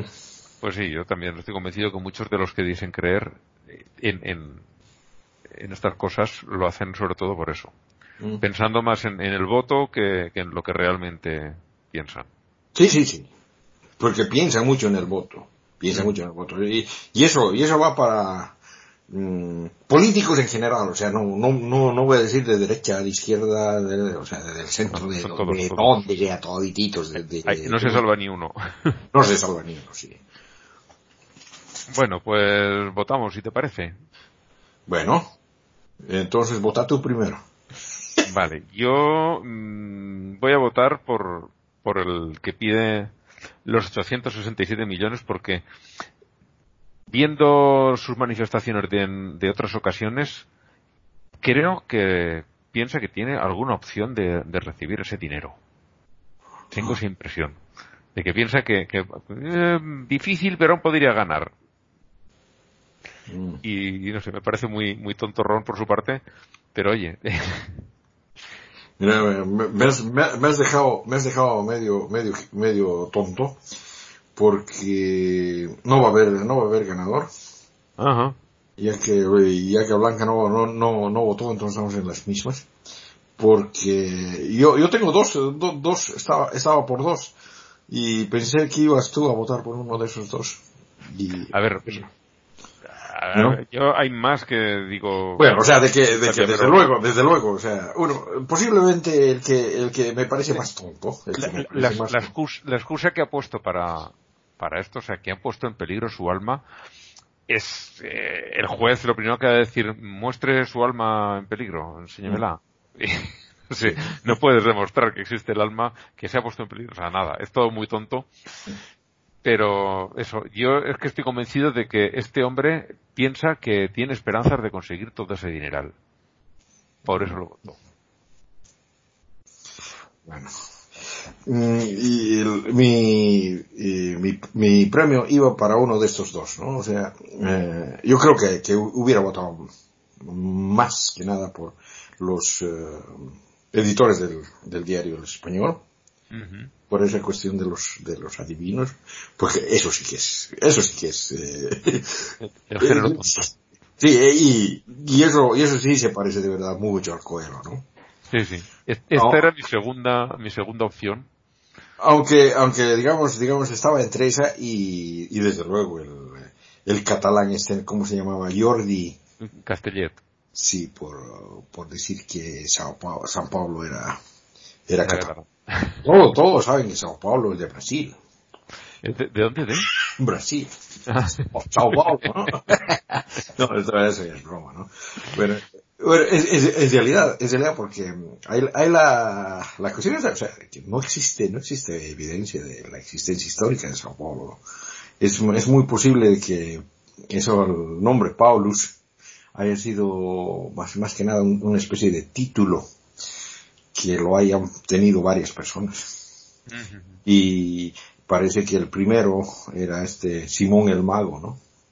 Que fue uno de los discípulos de Juan Bautista y que es el fundador del gnosticismo. O sea, de que, digamos, esa es, esa es la, la, la, creencia, uh, eso es lo que yo creo, eh, pero que, que no solamente yo, sino que que muchos dentro del miticismo están en esa, en esa, en esa corriente, ¿no? Porque, claro, claro, hay, hay otros que sí creen de que, de que ha habido este, este, este, Sao Paulo, aunque ninguno lo, lo ubica como lo que lo escribe en la Biblia, porque en la Biblia describen una imposibilidad. Eh, primero, de que era hebreo, que era judío, y que nació en Tarso porque en Tarso no había, no habían judíos, o sea, eh, los, eh, o, sea, o sea, de que era, era una ciudad, ¿cómo se dice? Cosmopolita, ¿no? Eh, una ciudad cosmopolita del, del Imperio Romano, ¿no? Y si, si es que, si es que hubieran habido judíos, hubieran sido no judíos ortodoxos, sino hubieran sido judíos helenizados, ¿no? Entonces, eh, eh, no hubiera sido tan fanáticos religiosos, para comenzar. porque sí, lo, presentan como un fanático religioso, a un principio persiguiendo cristianos porque no eran lo suficientemente ortodoxos y luego convirtiendo... ¿El que, era, ¿El que era recaudador de impuestos? No, no, no. Eh, ese es Pablo, el, inventor del cristianismo, es el verdadero inventor del cristianismo. y, yo te digo el verdadero inventor del cristianismo porque es el, que el que ha escrito primero, o sea, el que ha escrito las, las epístolas. Sí, pero este, este, no lo tenían los romanos empleado, me suena a mí. no, eso, eso, eso, de que era, de que eras, uh, perseguía a los, a los cristianos, no como romanos, sino como Herodiano, Herodiano posiblemente. Pero eso, eso es una, esa es una interpolación de las historias, porque, porque en realidad de, de él como persona, como individuo, el tipo que ha escrito las cartas no se sabe mucho, ¿no? Y el, y el tipo que ha escrito las, las cartas pensaba de que había una deidad, Jesús, que le hablaba y que le estaba revelando. Era, era como, como el Mahoma, que, le, que el, ángel Gabriel le hablaba, igual él, era como Mahoma y el ángel Gabriel era Jesús. Y él escribía y enseñaba esa, doctrina. ¿no? Y le, decía ¿no? que ese Jesús ha muerto mm, asesinado por los por los ángeles del demiurgo en el tercer cielo y demás cosas. O sea, tenía, tenía una doctrina de medias raras. era, era protonóstico. ¿no? y, y, claro, o sea, de que lo, que lo que pasa es de que Marcos toma este Jesús de Pablo y parece de que seguía esa corriente, pero la y escribe la historia de Jesús en la tierra, ¿no? Pero lo escribe como un Jesús bien terreno, o sea que en, Marcos Jesús no, no tiene casi nada de divino. Claro, hace algunos milagros y cosas así, pero no tiene, no tiene la divinidad. Y es, es bien docético también. Marcos es medio raro. Es por eso de que, que, que, lo que lo que te decía, o sea, que Marcos sigue el, o sea, la, vida de Marcos, la vida de Jesús en Marcos sigue el, el rumbo del zodiaco, chico del zodiaco, sí, ¿no? Entonces, entonces, eh, y los otros evangelios, o sea, la vida de Jesús se han, lo han tomado de Marcos y han copiado, lo han, aumentado, lo han disminuido, le han, le han puesto cosas, ¿no? Por eso es medio raro todo. Pero, bueno, estábamos hablando del, del San Pablo. Ah, no, no que era, que era catalán. O sea, estaba, ah, estaba, en, estaba en esos, entre esos dos. Y creo que me inclino para... Ah, les doy, les doy medio voto, entonces gana el tuyo. Hombre, a ver, yo, mira, voy a hacerlo y voy a dar también medio voto porque los otros para mí eran los de los del adivino. Además, el, el artículo está muy divertido porque lo escribe Luis Alfonso Gámez, que es el, el, la cabeza más visible del escepticismo aquí en España, el que más se deja ver, un periodista vasco y que tiene un sentido del humor muy, me encanta mm. oírlo, y, este artículo está con mucha ironía, es muy divertido. Bueno, eh, llegamos a la parte de las otras noticias. si la eutanasia parece el fin del mundo, esta otra parte eh, no queda muy lejos y es que el, por fin el gobierno de España va a hacer que la eh, Iglesia pague algunos impuestos. Va a ser el, de bienes inmuebles, el IBI que se llama aquí, que es sobre las propiedades inmobiliarias, siempre que no sean dedicadas al culto. Porque una de las cosas que tiene esta gente es que en su momento tenía un, un convento, el convento cierra porque ya no hay monjitas y en ese local ponen un hotel y ese hotel lo dan a explotar a una serie de gente y por el dinero que recaudan de, alquiler de ese local no están pagando. Tienen un solar, ponen un sitio donde ir a dejar tu coche cuando vas al centro de la ciudad, te están cobrando tus buenos dineros por, por estacionar allí y de ese dinero no pagan nada de impuestos tampoco, ni por el terreno ni por lo que recaudan. Mm. Entonces han dicho que las actividades comerciales van a empezar a pagar como todos los demás, porque tienen que colaborar, como todos los demás, a, sostener la sociedad. En, he puesto dos artículos. El segundo habla de Santiago de Compostela, que es una ciudad de, bueno, de cerca donde vive, de la misma provincia donde vive Blanca, que es la capital de, Galicia, y solamente allí supondría un millón de euros al año mm. en impuestos, que ahora mismo no está pagando solamente de esa ciudad. Hmm. Empieza a extenderlo. Eh, España tiene algo más de 8.000 municipios mucha parte de, lo que hay en Santiago de Compostela, o sea, allí es el sitio que proporcionalmente quizá tenga más propiedades que en ningún otro sitio de España respecto al tamaño total de la ciudad. Pero da igual, en muchísimos sitios en Madrid tendrá, realmente tendrá más eh, superficie eh, propiedad y de más valor. Porque sí, no, la, la, verdad es que hasta, hasta ahora no, no, no, entiendo por qué diablos las, las iglesias, no, no solamente los católicos, sino las iglesias en general, tienen ese trato especial. O sea que yo, yo pienso de que los estados deberían ponerse más fuertes y exigir de que, de que las, eh, eh, esas iglesias eh, sean, sean tratadas económicamente como lo que son, o sea, son un negocio. O sea, un negocio. y, lo, que alegan ellos y entre comillas el Estado cierra los ojos y hace y finge que se lo cree es que realmente en una iglesia ellos no están haciendo un negocio y no están ganando dinero.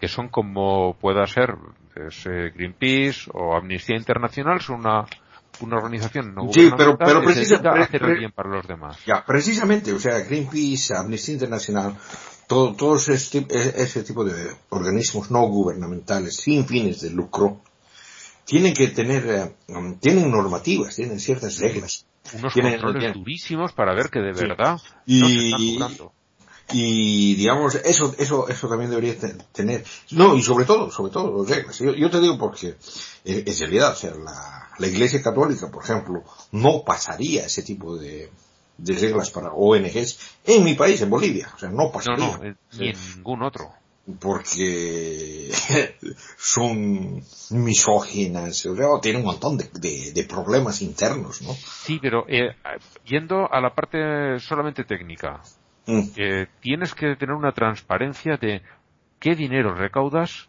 y en qué lo gastas. Mm. Tiene que estar todo perfectamente, no te puedes ir de un céntimo o sea, tiene que salir, todas las cuentas tienen que estar perfectas o te quitan la exención y empiezan a pagar impuestos. Y puedes terminar en la cárcel por hacer trampas en esas cuentas. Claro. La iglesia no presenta ningún tipo de, bueno, la iglesia, ninguna organización religiosa presenta el más mínimo tipo de cuentas de qué es lo que hace con su dinero. No contentos con eso, eh, cogen dinero del Estado. O sea, no solo no pagan por las cosas que hacen, sino que cogen dinero del Estado. Reciben mm. dinero. En, aquí en España los la única iglesia que no paga por sus actividades comerciales es la católica, porque si los testigos de Jehová hacen sus ventas de libros y de revistas, por eso pagan, porque es una actividad comercial, pero la iglesia católica no. Hmm. Y es que es, es más, más complicado. Bueno, eh, el primer enlace de los dos que he puesto de esa noticia me hizo reír también, porque eh, lo voy a leer literalmente es un periódico conservador y dice, Calvo confirma su amenaza. Calvo es la, ministra que lleva las cosas del dinero aquí en España.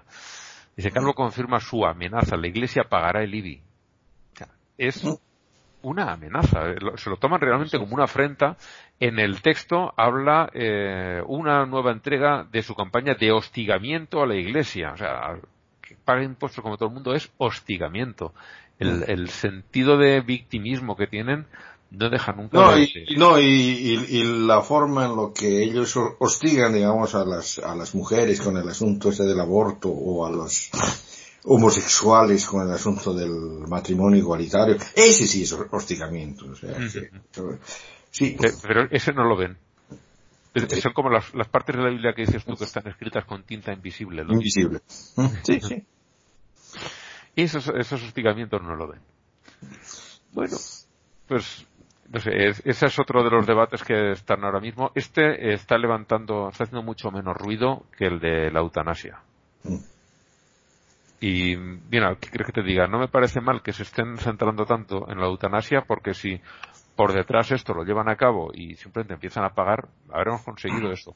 Y la mm. eutanasia, mm, yo creo que en este intento va a salir adelante. Espero que sí. Porque, bueno, ya, eh, ya sé que no, creo que ahora mismo solamente hay seis países en los que esté legalizado y en algunos no en todo el país completo. Pero, no sé. pero, ¿cómo se llama? básico. El, el, asunto es de que, mm, el, problema que tiene ahora mismo España me parece que es otro. O sea, o sea de que es, es la pérdida de confianza que está teniendo del, del resto de la comunidad europea mm, por um, aferrarse a apoyar al, a la dictadura de Maduro, ¿no? Sí, pero bueno, mi opinión es que tanto el Guaidó, eh, Guaidó como Maduro, los dos, en mi opinión, son presidentes. Sí, sí, sí, sí, sí. Ahí lo que tendrían que hacer es fuera todos y empezamos otra vez. Sí, bueno, no, no, no, pero a lo, a, lo, a lo que me voy es a que eh, parece que hay una, una lista de personas de la dictadura de, de Maduro que están acusados por, entre otras, eh, haber torturado gente, ¿no? Por tortura. Y que por eso no tienen ingreso a la comunidad europea. Pero sin embargo los han recibido en España. Ese es el, Sí, se presentó por sorpresa aquí una, una ministra, se presentó aquí por sorpresa y o, o afirman que fue por sorpresa, porque de estas mm. cosas nunca te puedes fiar. Ni de los unos ni de los otros, porque lo mismo que esta dice haber presentado, haberse presentado aquí por sorpresa y que el ministro español que estuvo con ella no sabía nada y se la encontró de frente, es posible, y es posible que no. Y también lo de las torturas de la que se le acusa, pues vete a saber, pueden ser ciertas o pueden ser falsas. Porque hay, en estas cuestiones hay mucha intoxicación por ambos bandos y llega un punto en el que ya no te puedes querer a nadie. Eh, bueno, o sea, de que eh, sabes de que yo tiendo tiendo a creer a los que no tienen no no detectan el poder verdadero porque son los que les conviene decir la verdad depende también les conviene a veces mentir para conseguir ese poder verdadero es que yo si si dijeras a alguien externo a ambos el que lo está diciendo y sin interés. Sí, sí, no, pero puede ser más imparcial y puede y puede decir la verdad, puede. No quiero decir que la vaya a decir. Sí, no, no, pero, precisamente, precisamente en esto, o sea, ha sido la, comunidad europea que ha, dicho de que esas personas no pueden entrar en Europa porque están acusadas de esto, ¿no? o sea que es medio, es medio neutral, o sea que no, es, esta mujer no salió de la zona internacional. ¿Qué? está todo recogido con cámaras para ver que de verdad no salió de la zona internacional. No sé. Aún así, mm, tú te lo encuentras de frente y dices, mire, usted no puede estar aquí, quédese dentro del avión y yo me voy. Es lo que tendría que haber hecho este hombre. Eh, el ministro español, Ábalos. Y luego la forma en que lo ha tratado, que si no te he visto, que sí que te he visto, que hemos, solo hemos estado un ratito juntos, o que luego hemos ido a nos, por favor, o sea, cuenta la verdad desde el primer momento, no puedes estar mareando la perdiz de esta manera. La verdad que ha sido, ha estado muy mal gestionada la, la, la crisis, muy mal, muy mal. Aún así, también le están dando muchísima importancia aquí en España cuando realmente, pues, tenemos cosas mucho más graves que esto sí, estoy viendo, estoy viendo. O sea, el, asunto de la eutanasia es más interesante, además. Sí, pero bueno, aquí hay, hay cuestiones muy graves, eh, cuestión de salarios, de la situación del campo aquí en España, que tenemos últimamente unas manifestaciones de tractores por todas las ciudades, los delitos sexuales que tienen que cambiar la legislación porque la que tenemos es claramente inadecuada. No sé, hay muchas, muchas otras cosas el, estado de las pensiones que muchos abueletes no tienen para llegar a fin de mes. Aquí, de verdad, hay, hay problemas mucho más graves y se están centrando en Venezuela como si fuera la capital de España, Caracas, en lugar de ser Madrid. No sé. se le está dando demasiadas vueltas en un asunto que realmente nos afecta muy poquito. Mi opinión. Pero bueno, Vamos al siguiente punto, que es que el, ya han sacado su papel definitivo desde el Vaticano y en la Amazonía no tendrán ni mujeres sacerdotes ni sacerdotes casados. Prefieren quedarse sin católicos que moverse un milímetro de su posición. Mm. Y esto me parece que ya lo decías tú cuando lo dijeron, dijeron, va a salir que no. que lo dijiste. Sí. Me suena. Sí, es muy, es muy difícil de que, de que cambien eso el Papa. O sea que, que para cambiar eso necesitaría tener eh, apoyo del resto de los cardenales. No lo tiene. Sí, y, no lo, y no lo va a tener y no lo va a tener hasta que no los cambien, hasta que no se mueran todos esos. Tendrá el, el, apoyo de unos, tendrá el apoyo de unos poquitos y pero el resto los tiene en contra, claramente. Mm, mm. Y así así ha salido. Y bueno, tenemos a, otra noticia que es los maristas, estos que salieron también algunos en, aquel reportaje que vimos en, esta miniserie de Netflix. Eh, los maristas de, de, allí de al lado de Barcelona, no recuerdo qué población exactamente, van a indemnizar a las víctimas de los abusos de estos curas, incluso aunque, según la justicia, ya haya prescrito el delito una manera de intentar recuperar una confianza que a lo mejor hubieran hecho mejor cortándolo de raíz y no, no lo hubieran perdido, no tendrían que comprarla a base de estos y, lo peor es de que como no pagan impuestos tienen plata. Sí. tienen dinero.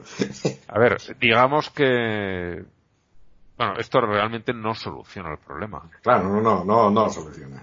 Pero... esas personas no les arreglas la vida con ese dinero que el, como decimos aquí, a nadie le amarga un dulce, vale, pero mm, no sé. Eh, no, no veo yo que sea lo que tendrían que hacer. Lo que tendrían, sí que tendrían que hacer es salir, decir la verdad, poner en manos de la justicia a todos los que han sido y, y luego indemniza si quieres también.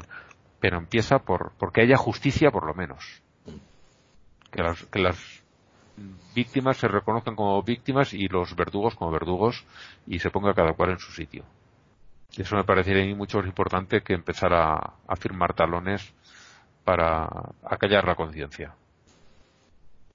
Bueno, este siguiente la trajiste tú y, y, es que en Bolivia no se presentaron los informes sobre abusos a menores en la iglesia porque la iglesia dijo, vale, que se presente lo de la iglesia, pero también los abusos cometidos por los funcionarios públicos.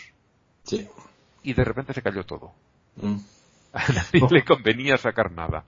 El, el, el, asunto el asunto es de que es, es, bien grave, o sea, que hay, hay algún, eh, hay, bueno, son, son, son denuncias que difícilmente van a poder ser eh, probadas, pero por ejemplo, mm, una dirigente quechua del, de la zona de Chapare, de donde vienen los cocaleros, mm, indica de que eh, Evo Morales constantemente por la zona del Chapare iba y se cogía a jovencitas de 12 años, 13 años que han violado a cualquier cantidad de niñas en la zona del Chapare de los pueblos originarios. y, y, lo saca y ella quiere iniciar acciones y todo eso, pero o sea que ahí, ahí te muestra, te muestra ya eso, ¿no? Ahora, no sé si recuerdas, había alguna vez en que se veía precisamente en esta zona cuando lo invitaron a algún funcionario, creo que era de Naciones Unidas una cosa así, al que le ofrecen, ¿no? Que una cholita, una cosa así. O sea, de que, mm, que parece de que hay, han habido, han habido ese tipo de, de abusos que, que han sido callados durante de, durante ese tiempo y parece que la iglesia está bien, bien enterada de todo eso. Sí, pero eh, el hecho de que se lo ofrezcan a una persona que viene, que no es de ese ambiente, quiere decir que está totalmente institucionalizado. Sí. Para ellos eso es, perdón, eso es lo normal. Mm. Sí. que es, más grave de lo que podría parecer. Sí, sí, sí, sí, sí, o sea, que, y me parece que debe ser, debe ser grave, grave, grave, porque Mm. El, asunto es de, de, lo que se ve, los feminicidios. Cuando, cuando ha comenzado el año, eh, los, los, primeros, eh, los primeros días del, del 2020, había todos los, todos los días, era el 10, eh, el 10 de enero, teníamos 11 feminicidios en todo el país, o sea, que era un feminicidio por día, o sea, todos los días. Sí, sí. Y en España ¿cuánto van? ¿Seis semanas? Llevamos diez en seis semanas y mm.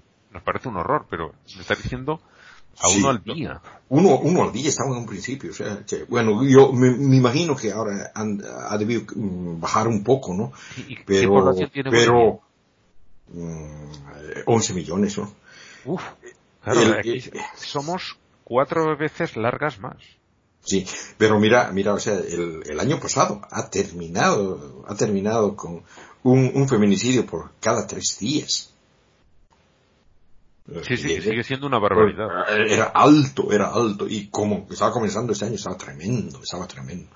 Y, y eso, y eso demuestra una cosa, o sea, de que el, asunto es de que eh, los feminicidios están bien, está, está en cierta manera aceptado, o sea, que que las mujeres tienen miedo denunciar el maltrato que sufren en sus casas por parte de sus parejas mm.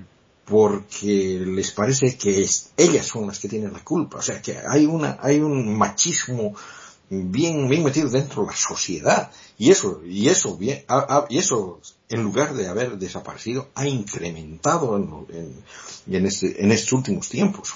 Eso es lo peor se ha incrementado, no ha ido, no ha ido bajando, sino que y, y realmente es bien jodido, es bien jodido. Eh, eso, eso solamente los feminicidios, que es el machismo solamente, ¿no? Ahora, de, de, la cuestión esa de los abusos a los, a los menores, uy, o sea que, que hay cifras ocultas que uno no puede ver, ¿no? Pero lo de los feminicidios estamos hablando también de esos son los que se han llegado a denunciar. No, ¿Cuántos habrán quedado ocultos? Los feminicidios son los, eh, los que han resultado en la, en la mujer muerta. Sí, sí, no, han resultado en la mujer muerta y eso ha llegado de alguna manera a un tribunal, a la policía. Eh, esos han entrado en las cifras, pero habrá otros que la policía no habrá querido investigar, se habrán disfrazado como una muerte natural y mm. eso no se sabe. Mm. Me explico, ¿no? Que, a ver, si, si, bueno, puede que sea, si, si, la ha tirado por la ventana, pueden decir que se ha caído ya sola. Si lo ha cuchillado, esa claramente la han matado, ¿no? Pero si la ha tirado por la ventana y dicen se cayó por la ventana, pues la policía igual cierra los ojos y dice ha sido un accidente. Me refiero. Ya, ya, hay mucho el asunto ese de que la matan a la mujer, generalmente la, con cuchillo, como tú dices, delante de los niños, los niños ven y después se dan cuenta de lo que han hecho y se, y se suicidan ellos mismos.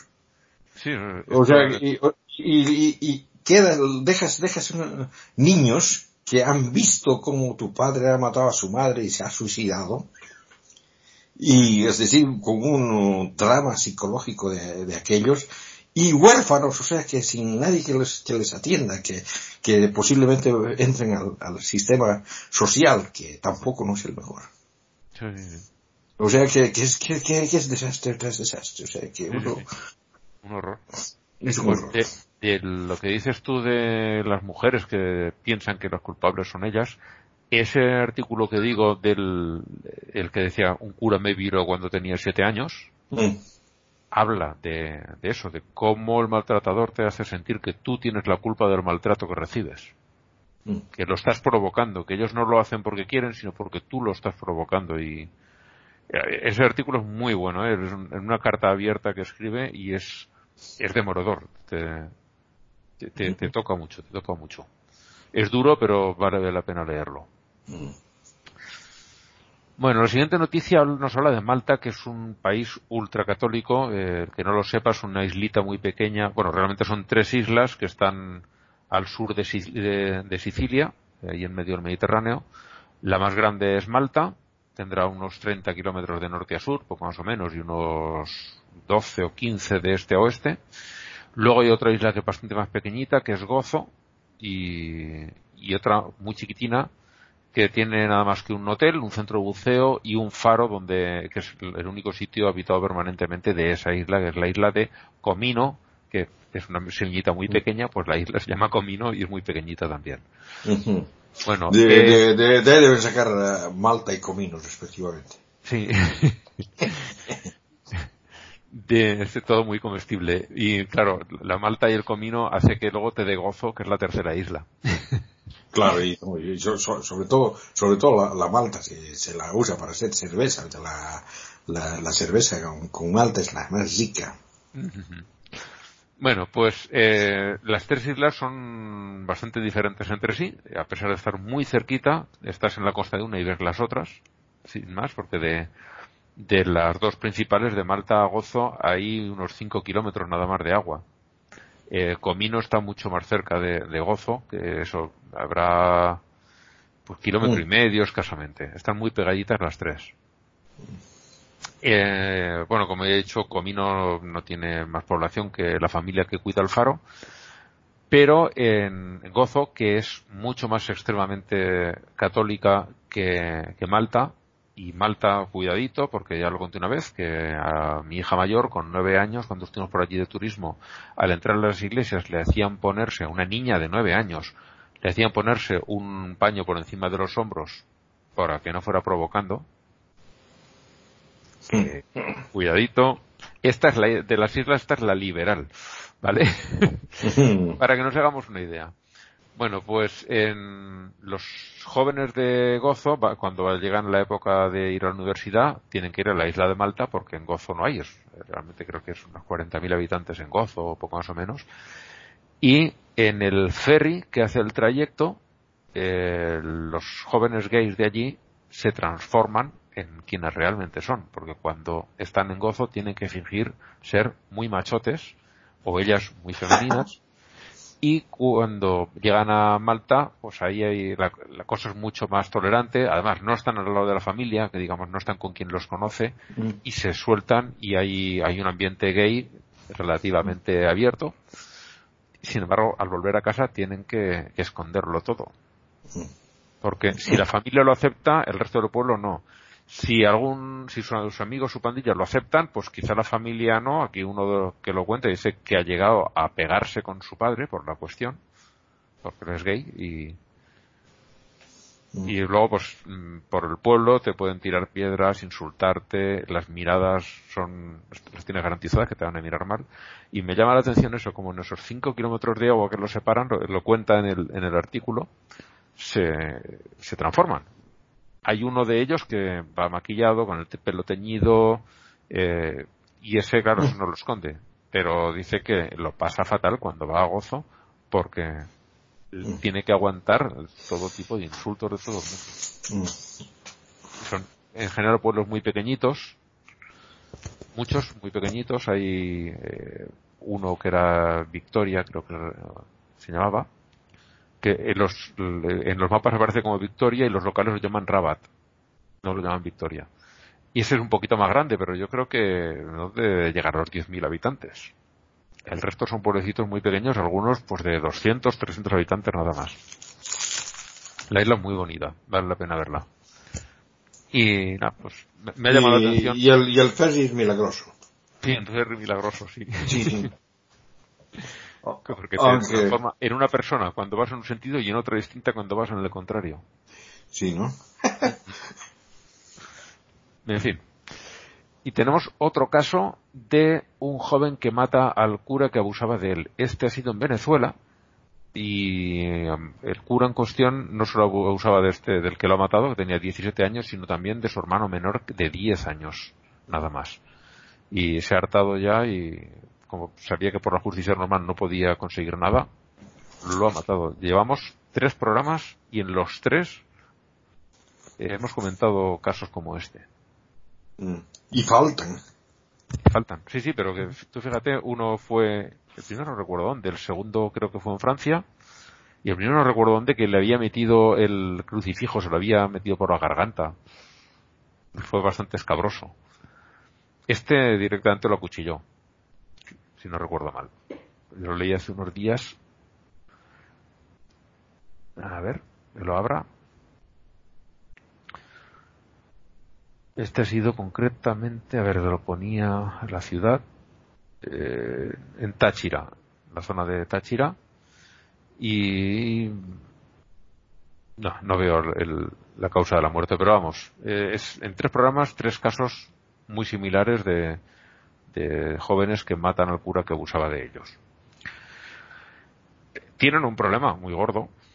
Ahora también tienen otra noticia, otra noticia que no he incluido y es aquí en España, no recuerdo en qué ciudad, han abierto una oficina para que presenten casos de denuncia, igual que la que habían abierto en, el Vaticano, que estaban totalmente desbordados, pues habían abierto una aquí local que no sé si la gente se va a fiar o no de, de denunciar ante la Iglesia, porque visto el resultado que ha tenido otros años, la verdad es que, de que yo pienso de que mm, si yo hubiera sido ese joven de 17 años o si yo, hubiera tenido que matar a alguien, en, lugar de, matarlo a golpes o a cuchillarle, hubiera buscado la, manera de, hacerlo enfermar con una de esas enfermedades que sufren mm.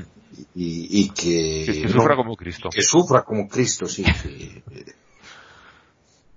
Sí. En fin. Bueno, pero pues cada, cada quien, este, cada loco con su tema. Sí, sí. Por, por, por, suerte, por suerte de que, de que no, no me han pasado ese tipo de cosas, porque eh, soy, soy, un poco, un poco rencoroso a veces. Bueno, en el apartado de otros cristianismos llega una noticia que al principio dudaba si fuera cierta, pero luego la he encontrado en otros dos medios en Europa Press, este que donde lo he cogido principalmente, que era del lateo amistoso, y el tercero no recuerdo, pero dices, bueno, pues será cierta.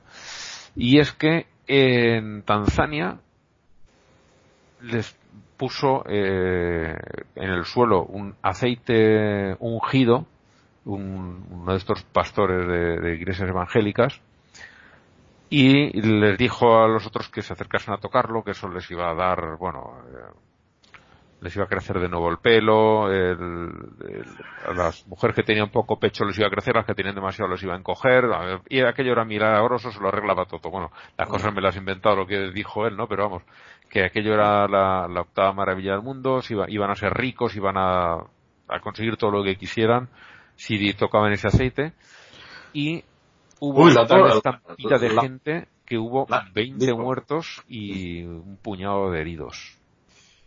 Yo digo, la, la, la Vallejo debido tomar, tocar ese aceite. La Vallejo, ah, sí. No, no, no hay, hay, hay una, una, chica, Dora, Dora Vallejo, le, le llamaba... Una predicadora, lo, vi la foto, no recuerdo. No, no, no, no, no era predicadora, o sea, a ver, escucha, te voy a contar.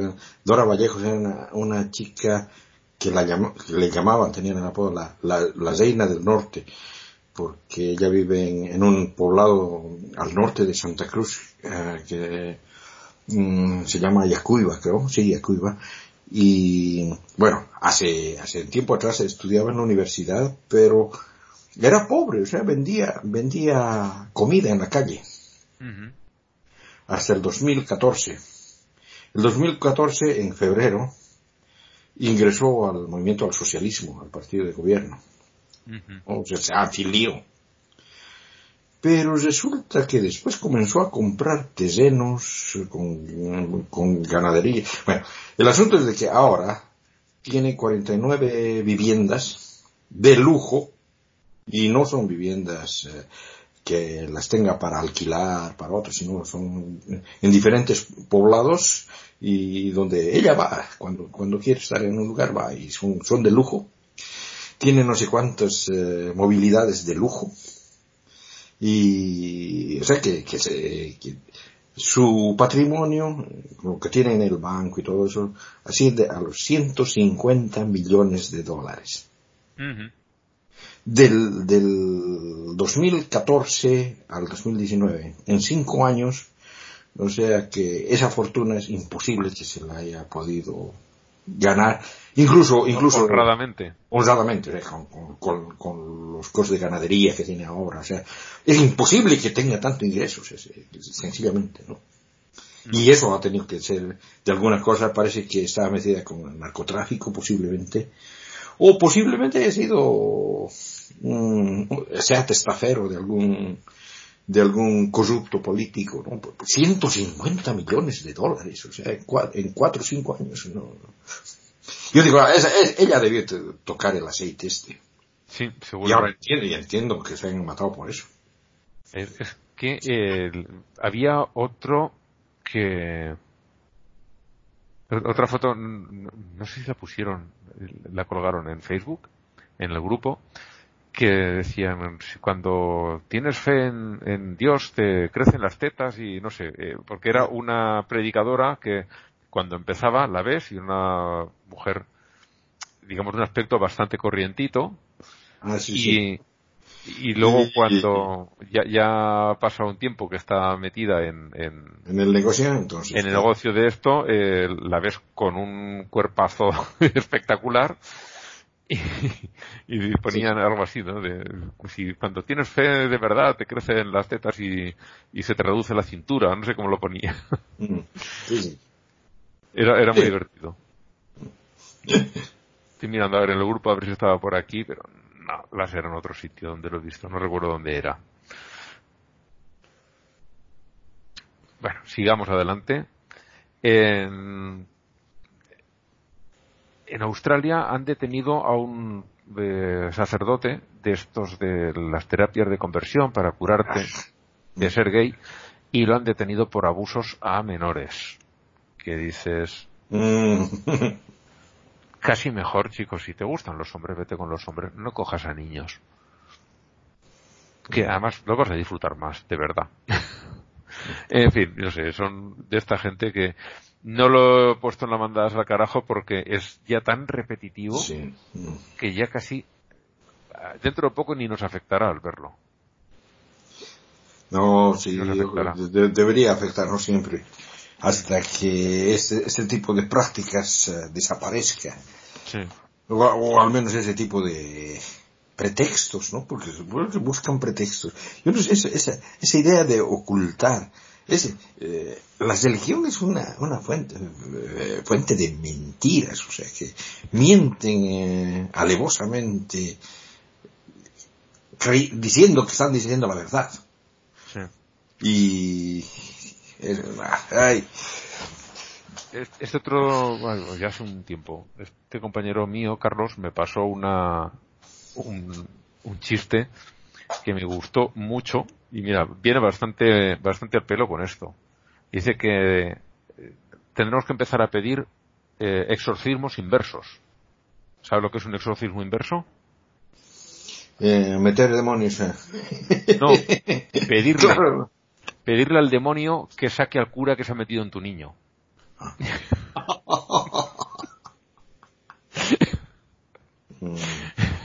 Hoy, Me reí mucho. Mira, no estaba blanca para disfrutarlo, pero ya Sí, sí, pero, pero, pero, o sea, o sea, o sea de, que, de, que sí, también, también sería bueno meterles el demonio a, alguno de estos curas uh, malevos, porque es, tú sabes, al menos si, si es el, el demonio ese del, del, del, satanismo que tanto nos gusta, hmm. haría mucho bien. Pues sí, la verdad es que sí. Bueno, y tengo una última noticia más que viene en el apartado de pseudociencias. Fíjate, en esta no ha salido nada de Islam, están muy calladitos estas dos semanas muy, han estado muy calladitos.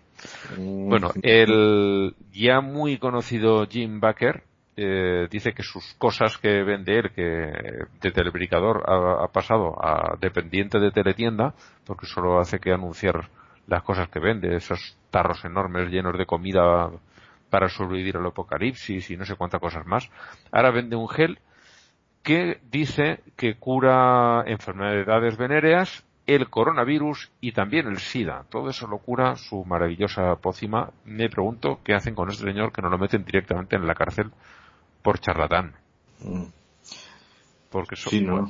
no, pero eh, todos los religiosos. Y, eso es una, de las cosas que, estaba viendo últimamente bastantes memes y qué sé yo, pidiendo, pidiendo estos curanderos, estos pastores y eh, que tienen sanaciones y todas esas cosas que los que, vayan a la, a la China, ¿no? Donde, donde está el coronavirus, ahí, ahí se los necesita más que aquí. Sí. y, el otro, una meme que han colgado también, que me ha hecho mucha gracia en el grupo, ¿no? ese sí que lo he visto hace un momento, vamos a dar la, atribución correcta. Eh, a ver, ¿dónde lo tengo? Este de aquí, lo ha colgado Víctor Castañeda, que estuvo participó en uno de los programas, el compañero este de México, y pone, queridos antivacunas, esta es vuestra oportunidad de ir a China y demostrar que estamos todos equivocados. Mm. Claro, claro. Así también, eso también. Bueno, bueno, o sea, de que lo que lo que estaba mirando es eh, esa cuestión de los de los musulmanes. Me suelen mandar bastante bastantes eh, memes y cosas sobre musulmanes porque, como te digo, hay muchos ateos que son ex musulmanes aquí en la en, Suecia. Y bueno, o sea, de que lo que veo es de que hay, un meme bastante divertido en el que mm, hace la diferencia entre el halal y el haram. O sea, el halal es lo que es eh, permitido, lo que es bueno ante los ojos de Dios, y el haram es eh, algo que es eh, ilegal. lo que está prohibido. Prohibido, ¿no? Y entonces en el, en la cuestión del haram está un muchacho con una chica abrazados, eh, con un corazoncito, ¿no? Con un corazón. están celebrando esta cuestión del Valentín. Happy Valentine's, ¿no? Y ese es el haram, o sea, lo que no está permitido, ¿no? Y el halal está un, un musulmán con barba, con uno, dos, tres, cuatro bolsas de, de basura que, con ojos, es decir, mujeres que están metidas dentro de esa cosa. Eh, el número cuatro además es eh, una niña. Y aparte de eso, una, una esclava atrás, eh, o sea, vestida con ropa occidental, ¿no? Y eso es halal. Eso, eso sí que se puede. Sí. A ver, tiene, su gracia, pero es eh, como otro que otra viñeta que me han enviado dos mujeres en burka con la mascarilla típica de que se ve en China por el coronavirus. Ah, bueno, eso también lo he colgado en los grupos. Eso me llegaron primero por, por WhatsApp y luego lo he visto en el grupo. Diciendo lo único que nos faltaba ya. Pues son chistes que a la vez te hacen reír y, y te cabrean. No, sí, no, pero lo, que lo que pasa es de que, mm, de que digamos este, este, esta esta cuestión de lo de lo del halal, el muchacho que, que coloca que coloca las, las, las fotos esas eh, te, explica explica en sueco las, las partes del del Corán de donde sacan las cosas esas. Mm, sí. Pues yo por mi parte no tengo... Bueno, sí, una cosita tengo. Eh, lo he colgado también hoy en el grupo. Mirando otras cosas, me he encontrado un, un podcast que me ha resultado muy divertido. Eh, habla de, de cosas de magufos, de todo con un tono escéptico y de muy buen humor. Lo hacen aquí en Valencia, pero luego cuando estaban hablando me parecía que tienen un acento muy aragonéstico. Me habré equivocado, he buscado, pero no, sí, está hecho en Valencia. Se llama eh, Más Allá, y luego entre paréntesis, pero no tanto. y, me ha parecido muy recomendable. Entonces, si alguien se quiere apuntar a, oírlo, eh, es, es, divertido, es divertido. En este capítulo que he puesto yo. Lo voy a, lo voy a escuchar. En el último programa que han puesto, eh, traen a un señor de la iglesia Pastafari de, de Alicante, que está a unos 170 o 180 kilómetros al sur de, Valencia, y tienen allí una de las sedes, la, iglesia Pastafari en Europa. Y no sé, me ha parecido muy simpático eh, el tratamiento que hacen de las cosas, muy irónico, muy. Eh, vamos, se, se, escucha muy, muy fácil, es muy agradable. a veces, las, las, ironías hacen, le hacen a uno sonreír. Mm. Aunque a veces le hacen a uno renegar también. Sí, también. sí, es un, arma, arma de doble filo. Sí. Bueno, pero de, eso se trata, ¿no? Sí, de eso se trata. sí, de hacerte pensar. En, realidad, en realidad para, para ¿cómo se dice? Para captar la, una cuestión irónica, uno tiene que tener un cierto sentido de humor y tiene que tener alta capacidad eh, intelectual, o sea, para captar la cosa. Eh, hay, hay muchas veces en que, sobre todo este tipo de ironía, de burla contra, contra las religiones, muchas veces a mí me confunde porque se parece demasiado a la realidad. ya lo dice la, el, la ley está de, desde Pau, ¿no? Que una idea extrema una idea lo bastante extrema es indistinguible de su parodia. Te quería preguntar, ¿cómo se llama la chica esta eh, que trabaja en, eh, en el eh, Iron Man? No me acuerdo del nombre. Gwyneth Paltrow. Exacto. Ah, la, del Coop. Sí, porque e, ella también es el, el, ejemplo más claro de, la, de esta cuestión de las pseudo, pseudociencias y también tiene sus, sus curas maravillosas que, que no. y me, me, parece de que eh, eh, la, han, la, eh, la, han, puesto en una categoría de peligrosa, lo cual es bastante bueno. Mm, en, en el Reino Unido y, y, la serie que ha hecho para Netflix están diciendo a la gente no la veas porque puedes acabar teniendo problemas de salud muy graves si haces caso a lo que dice esta mujer. Mm. Ah, sí, pero bueno.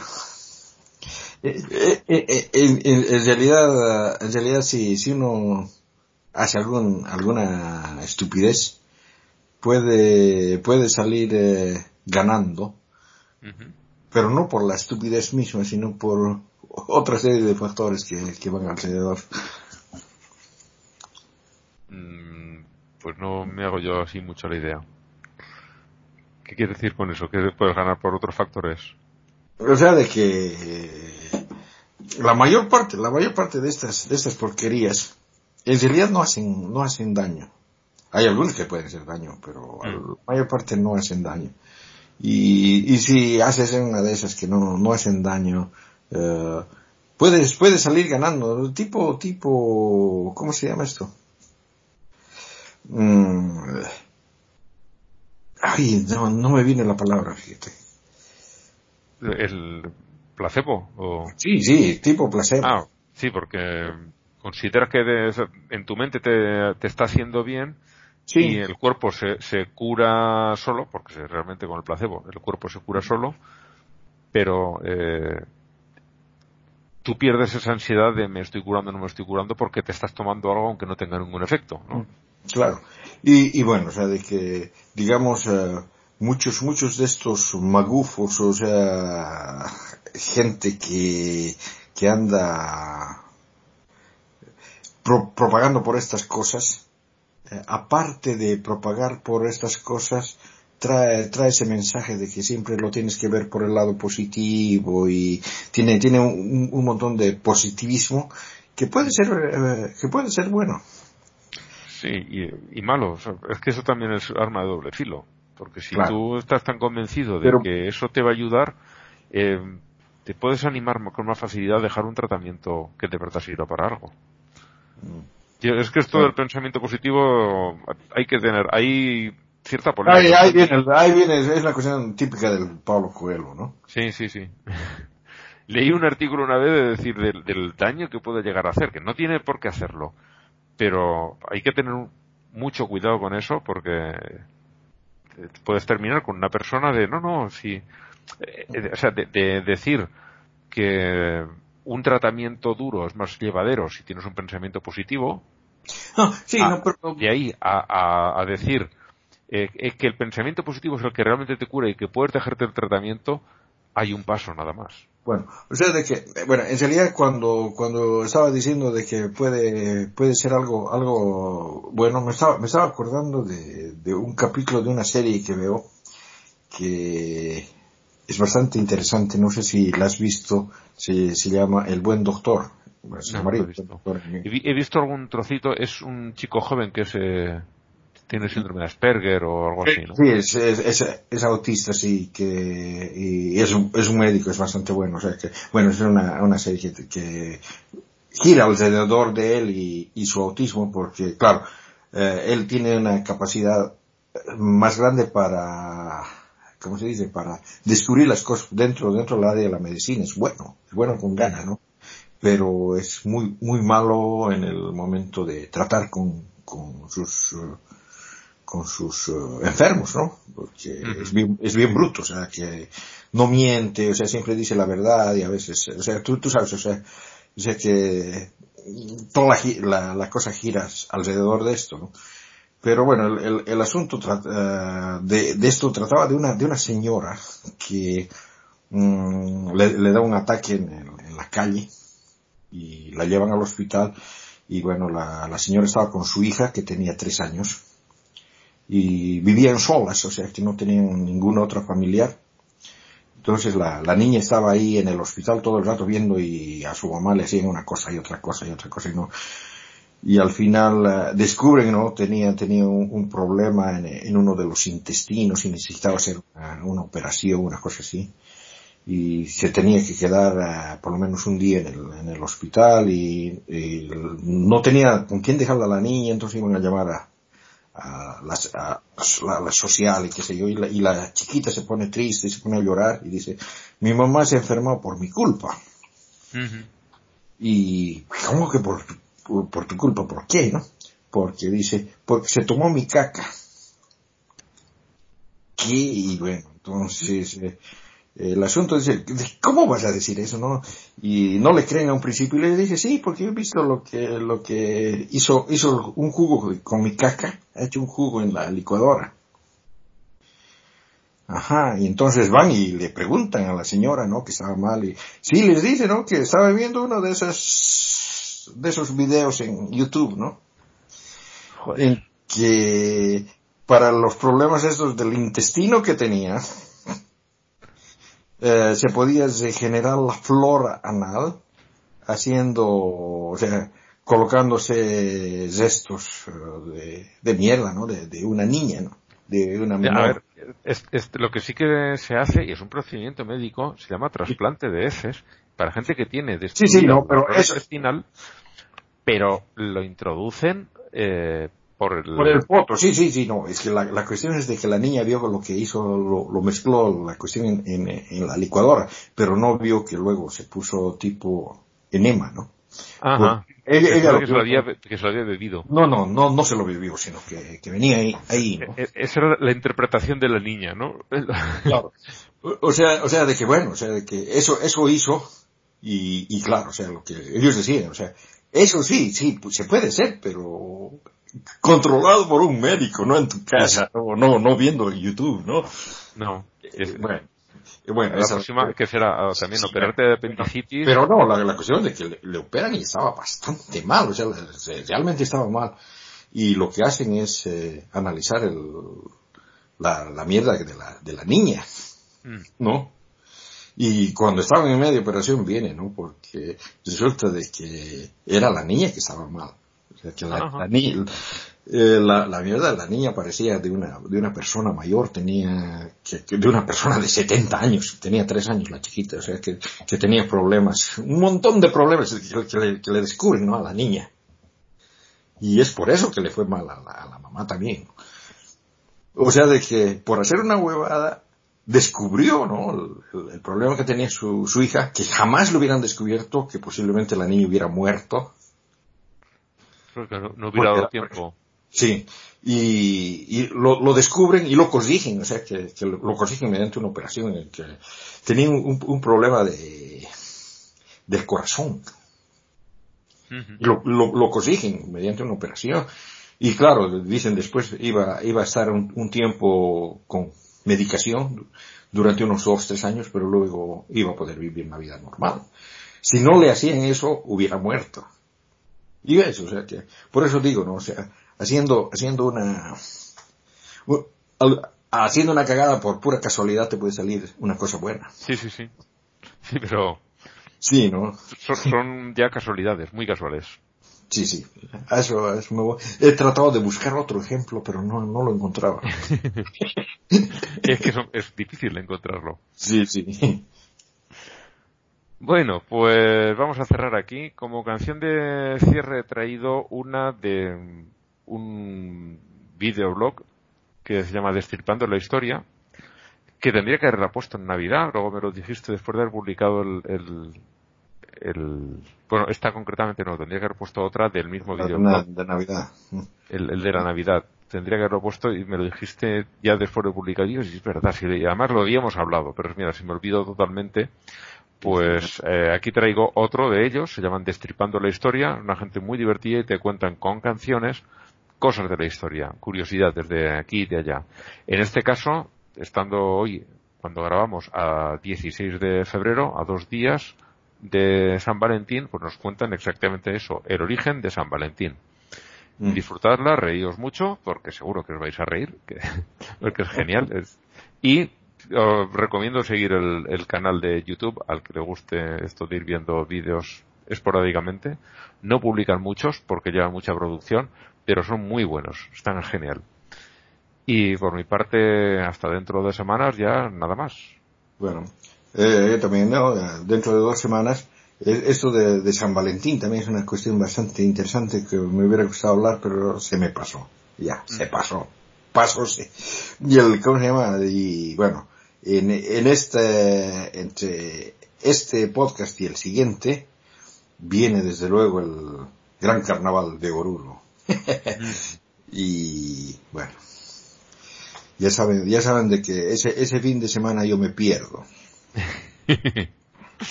te, puede, ¿no? La, patria chica te puede, te tira mucho. Mm, sí. ya nos veremos. Chao, chao. Hola amigos, bienvenidos a Destripando la Historia con Pascu y Rodri. Hoy estamos aquí para hablar sobre el origen de San Valentín. En Roma celebraban una fiesta divertida llamada Lupercalia, era un día muy normal. Gentes muy ilustres elegían a muchachos que iban por el bosque disfrazados de animal.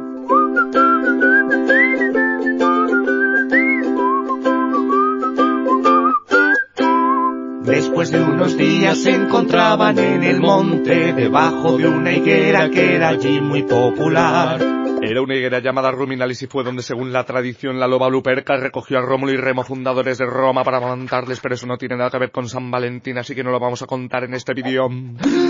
Llevaban consigo un cuchillo y una cabra y cuando estaban todos comenzaba el ritual. Ordeñan la cabra y molan la cabra y luego se untan con sangre de cabra. Después cogen todos un trozo de lana y se limpian con les de la cara. Agarran la cabra, desollan la cabra, se visten con tiras de piel de la cabra y entonces se ríen porque será un día especial. Laray, laray, la todos los lupercos desfilaban hacia Roma, repartiendo azotes a las mozas del lugar. Con tiras de de cabra bañadas en sangre de cabra. Como veis, esta gente exprimía las cabras hasta límites insospechados. Se consideraba que estos actos tan obscenos eran bendiciones para la fertilidad. Entonces la iglesia se enfada y el papa Gelasio primero que amaba las cabras prohíbe y condena en el siglo V conductas tan poco adecuadas. Y coge y dedica este día sagrado a San Valentín que era un mártir muy majo que a nadie le importa y nadie quiere celebrar. Laray, laray, la mil años más tarde el poeta Geoffrey Chaucer escribió un poema que se hizo muy viral. Decía que en San Valentín algunos pajarillos se juntaban en un árbol para procrear. En toda Inglaterra gustó este poema y algunos señores tuvieron ideas para conquistar a las mozas solteras y dar rienda suelta a su amor. Así comenzaron a darse regalos y besos y abrazos y juegos de manos y cosas más turbias que no viene a cuento decir. Loroy, loroy, lo. Este día se llamó el de los enamorados, también conocido por San Valentín.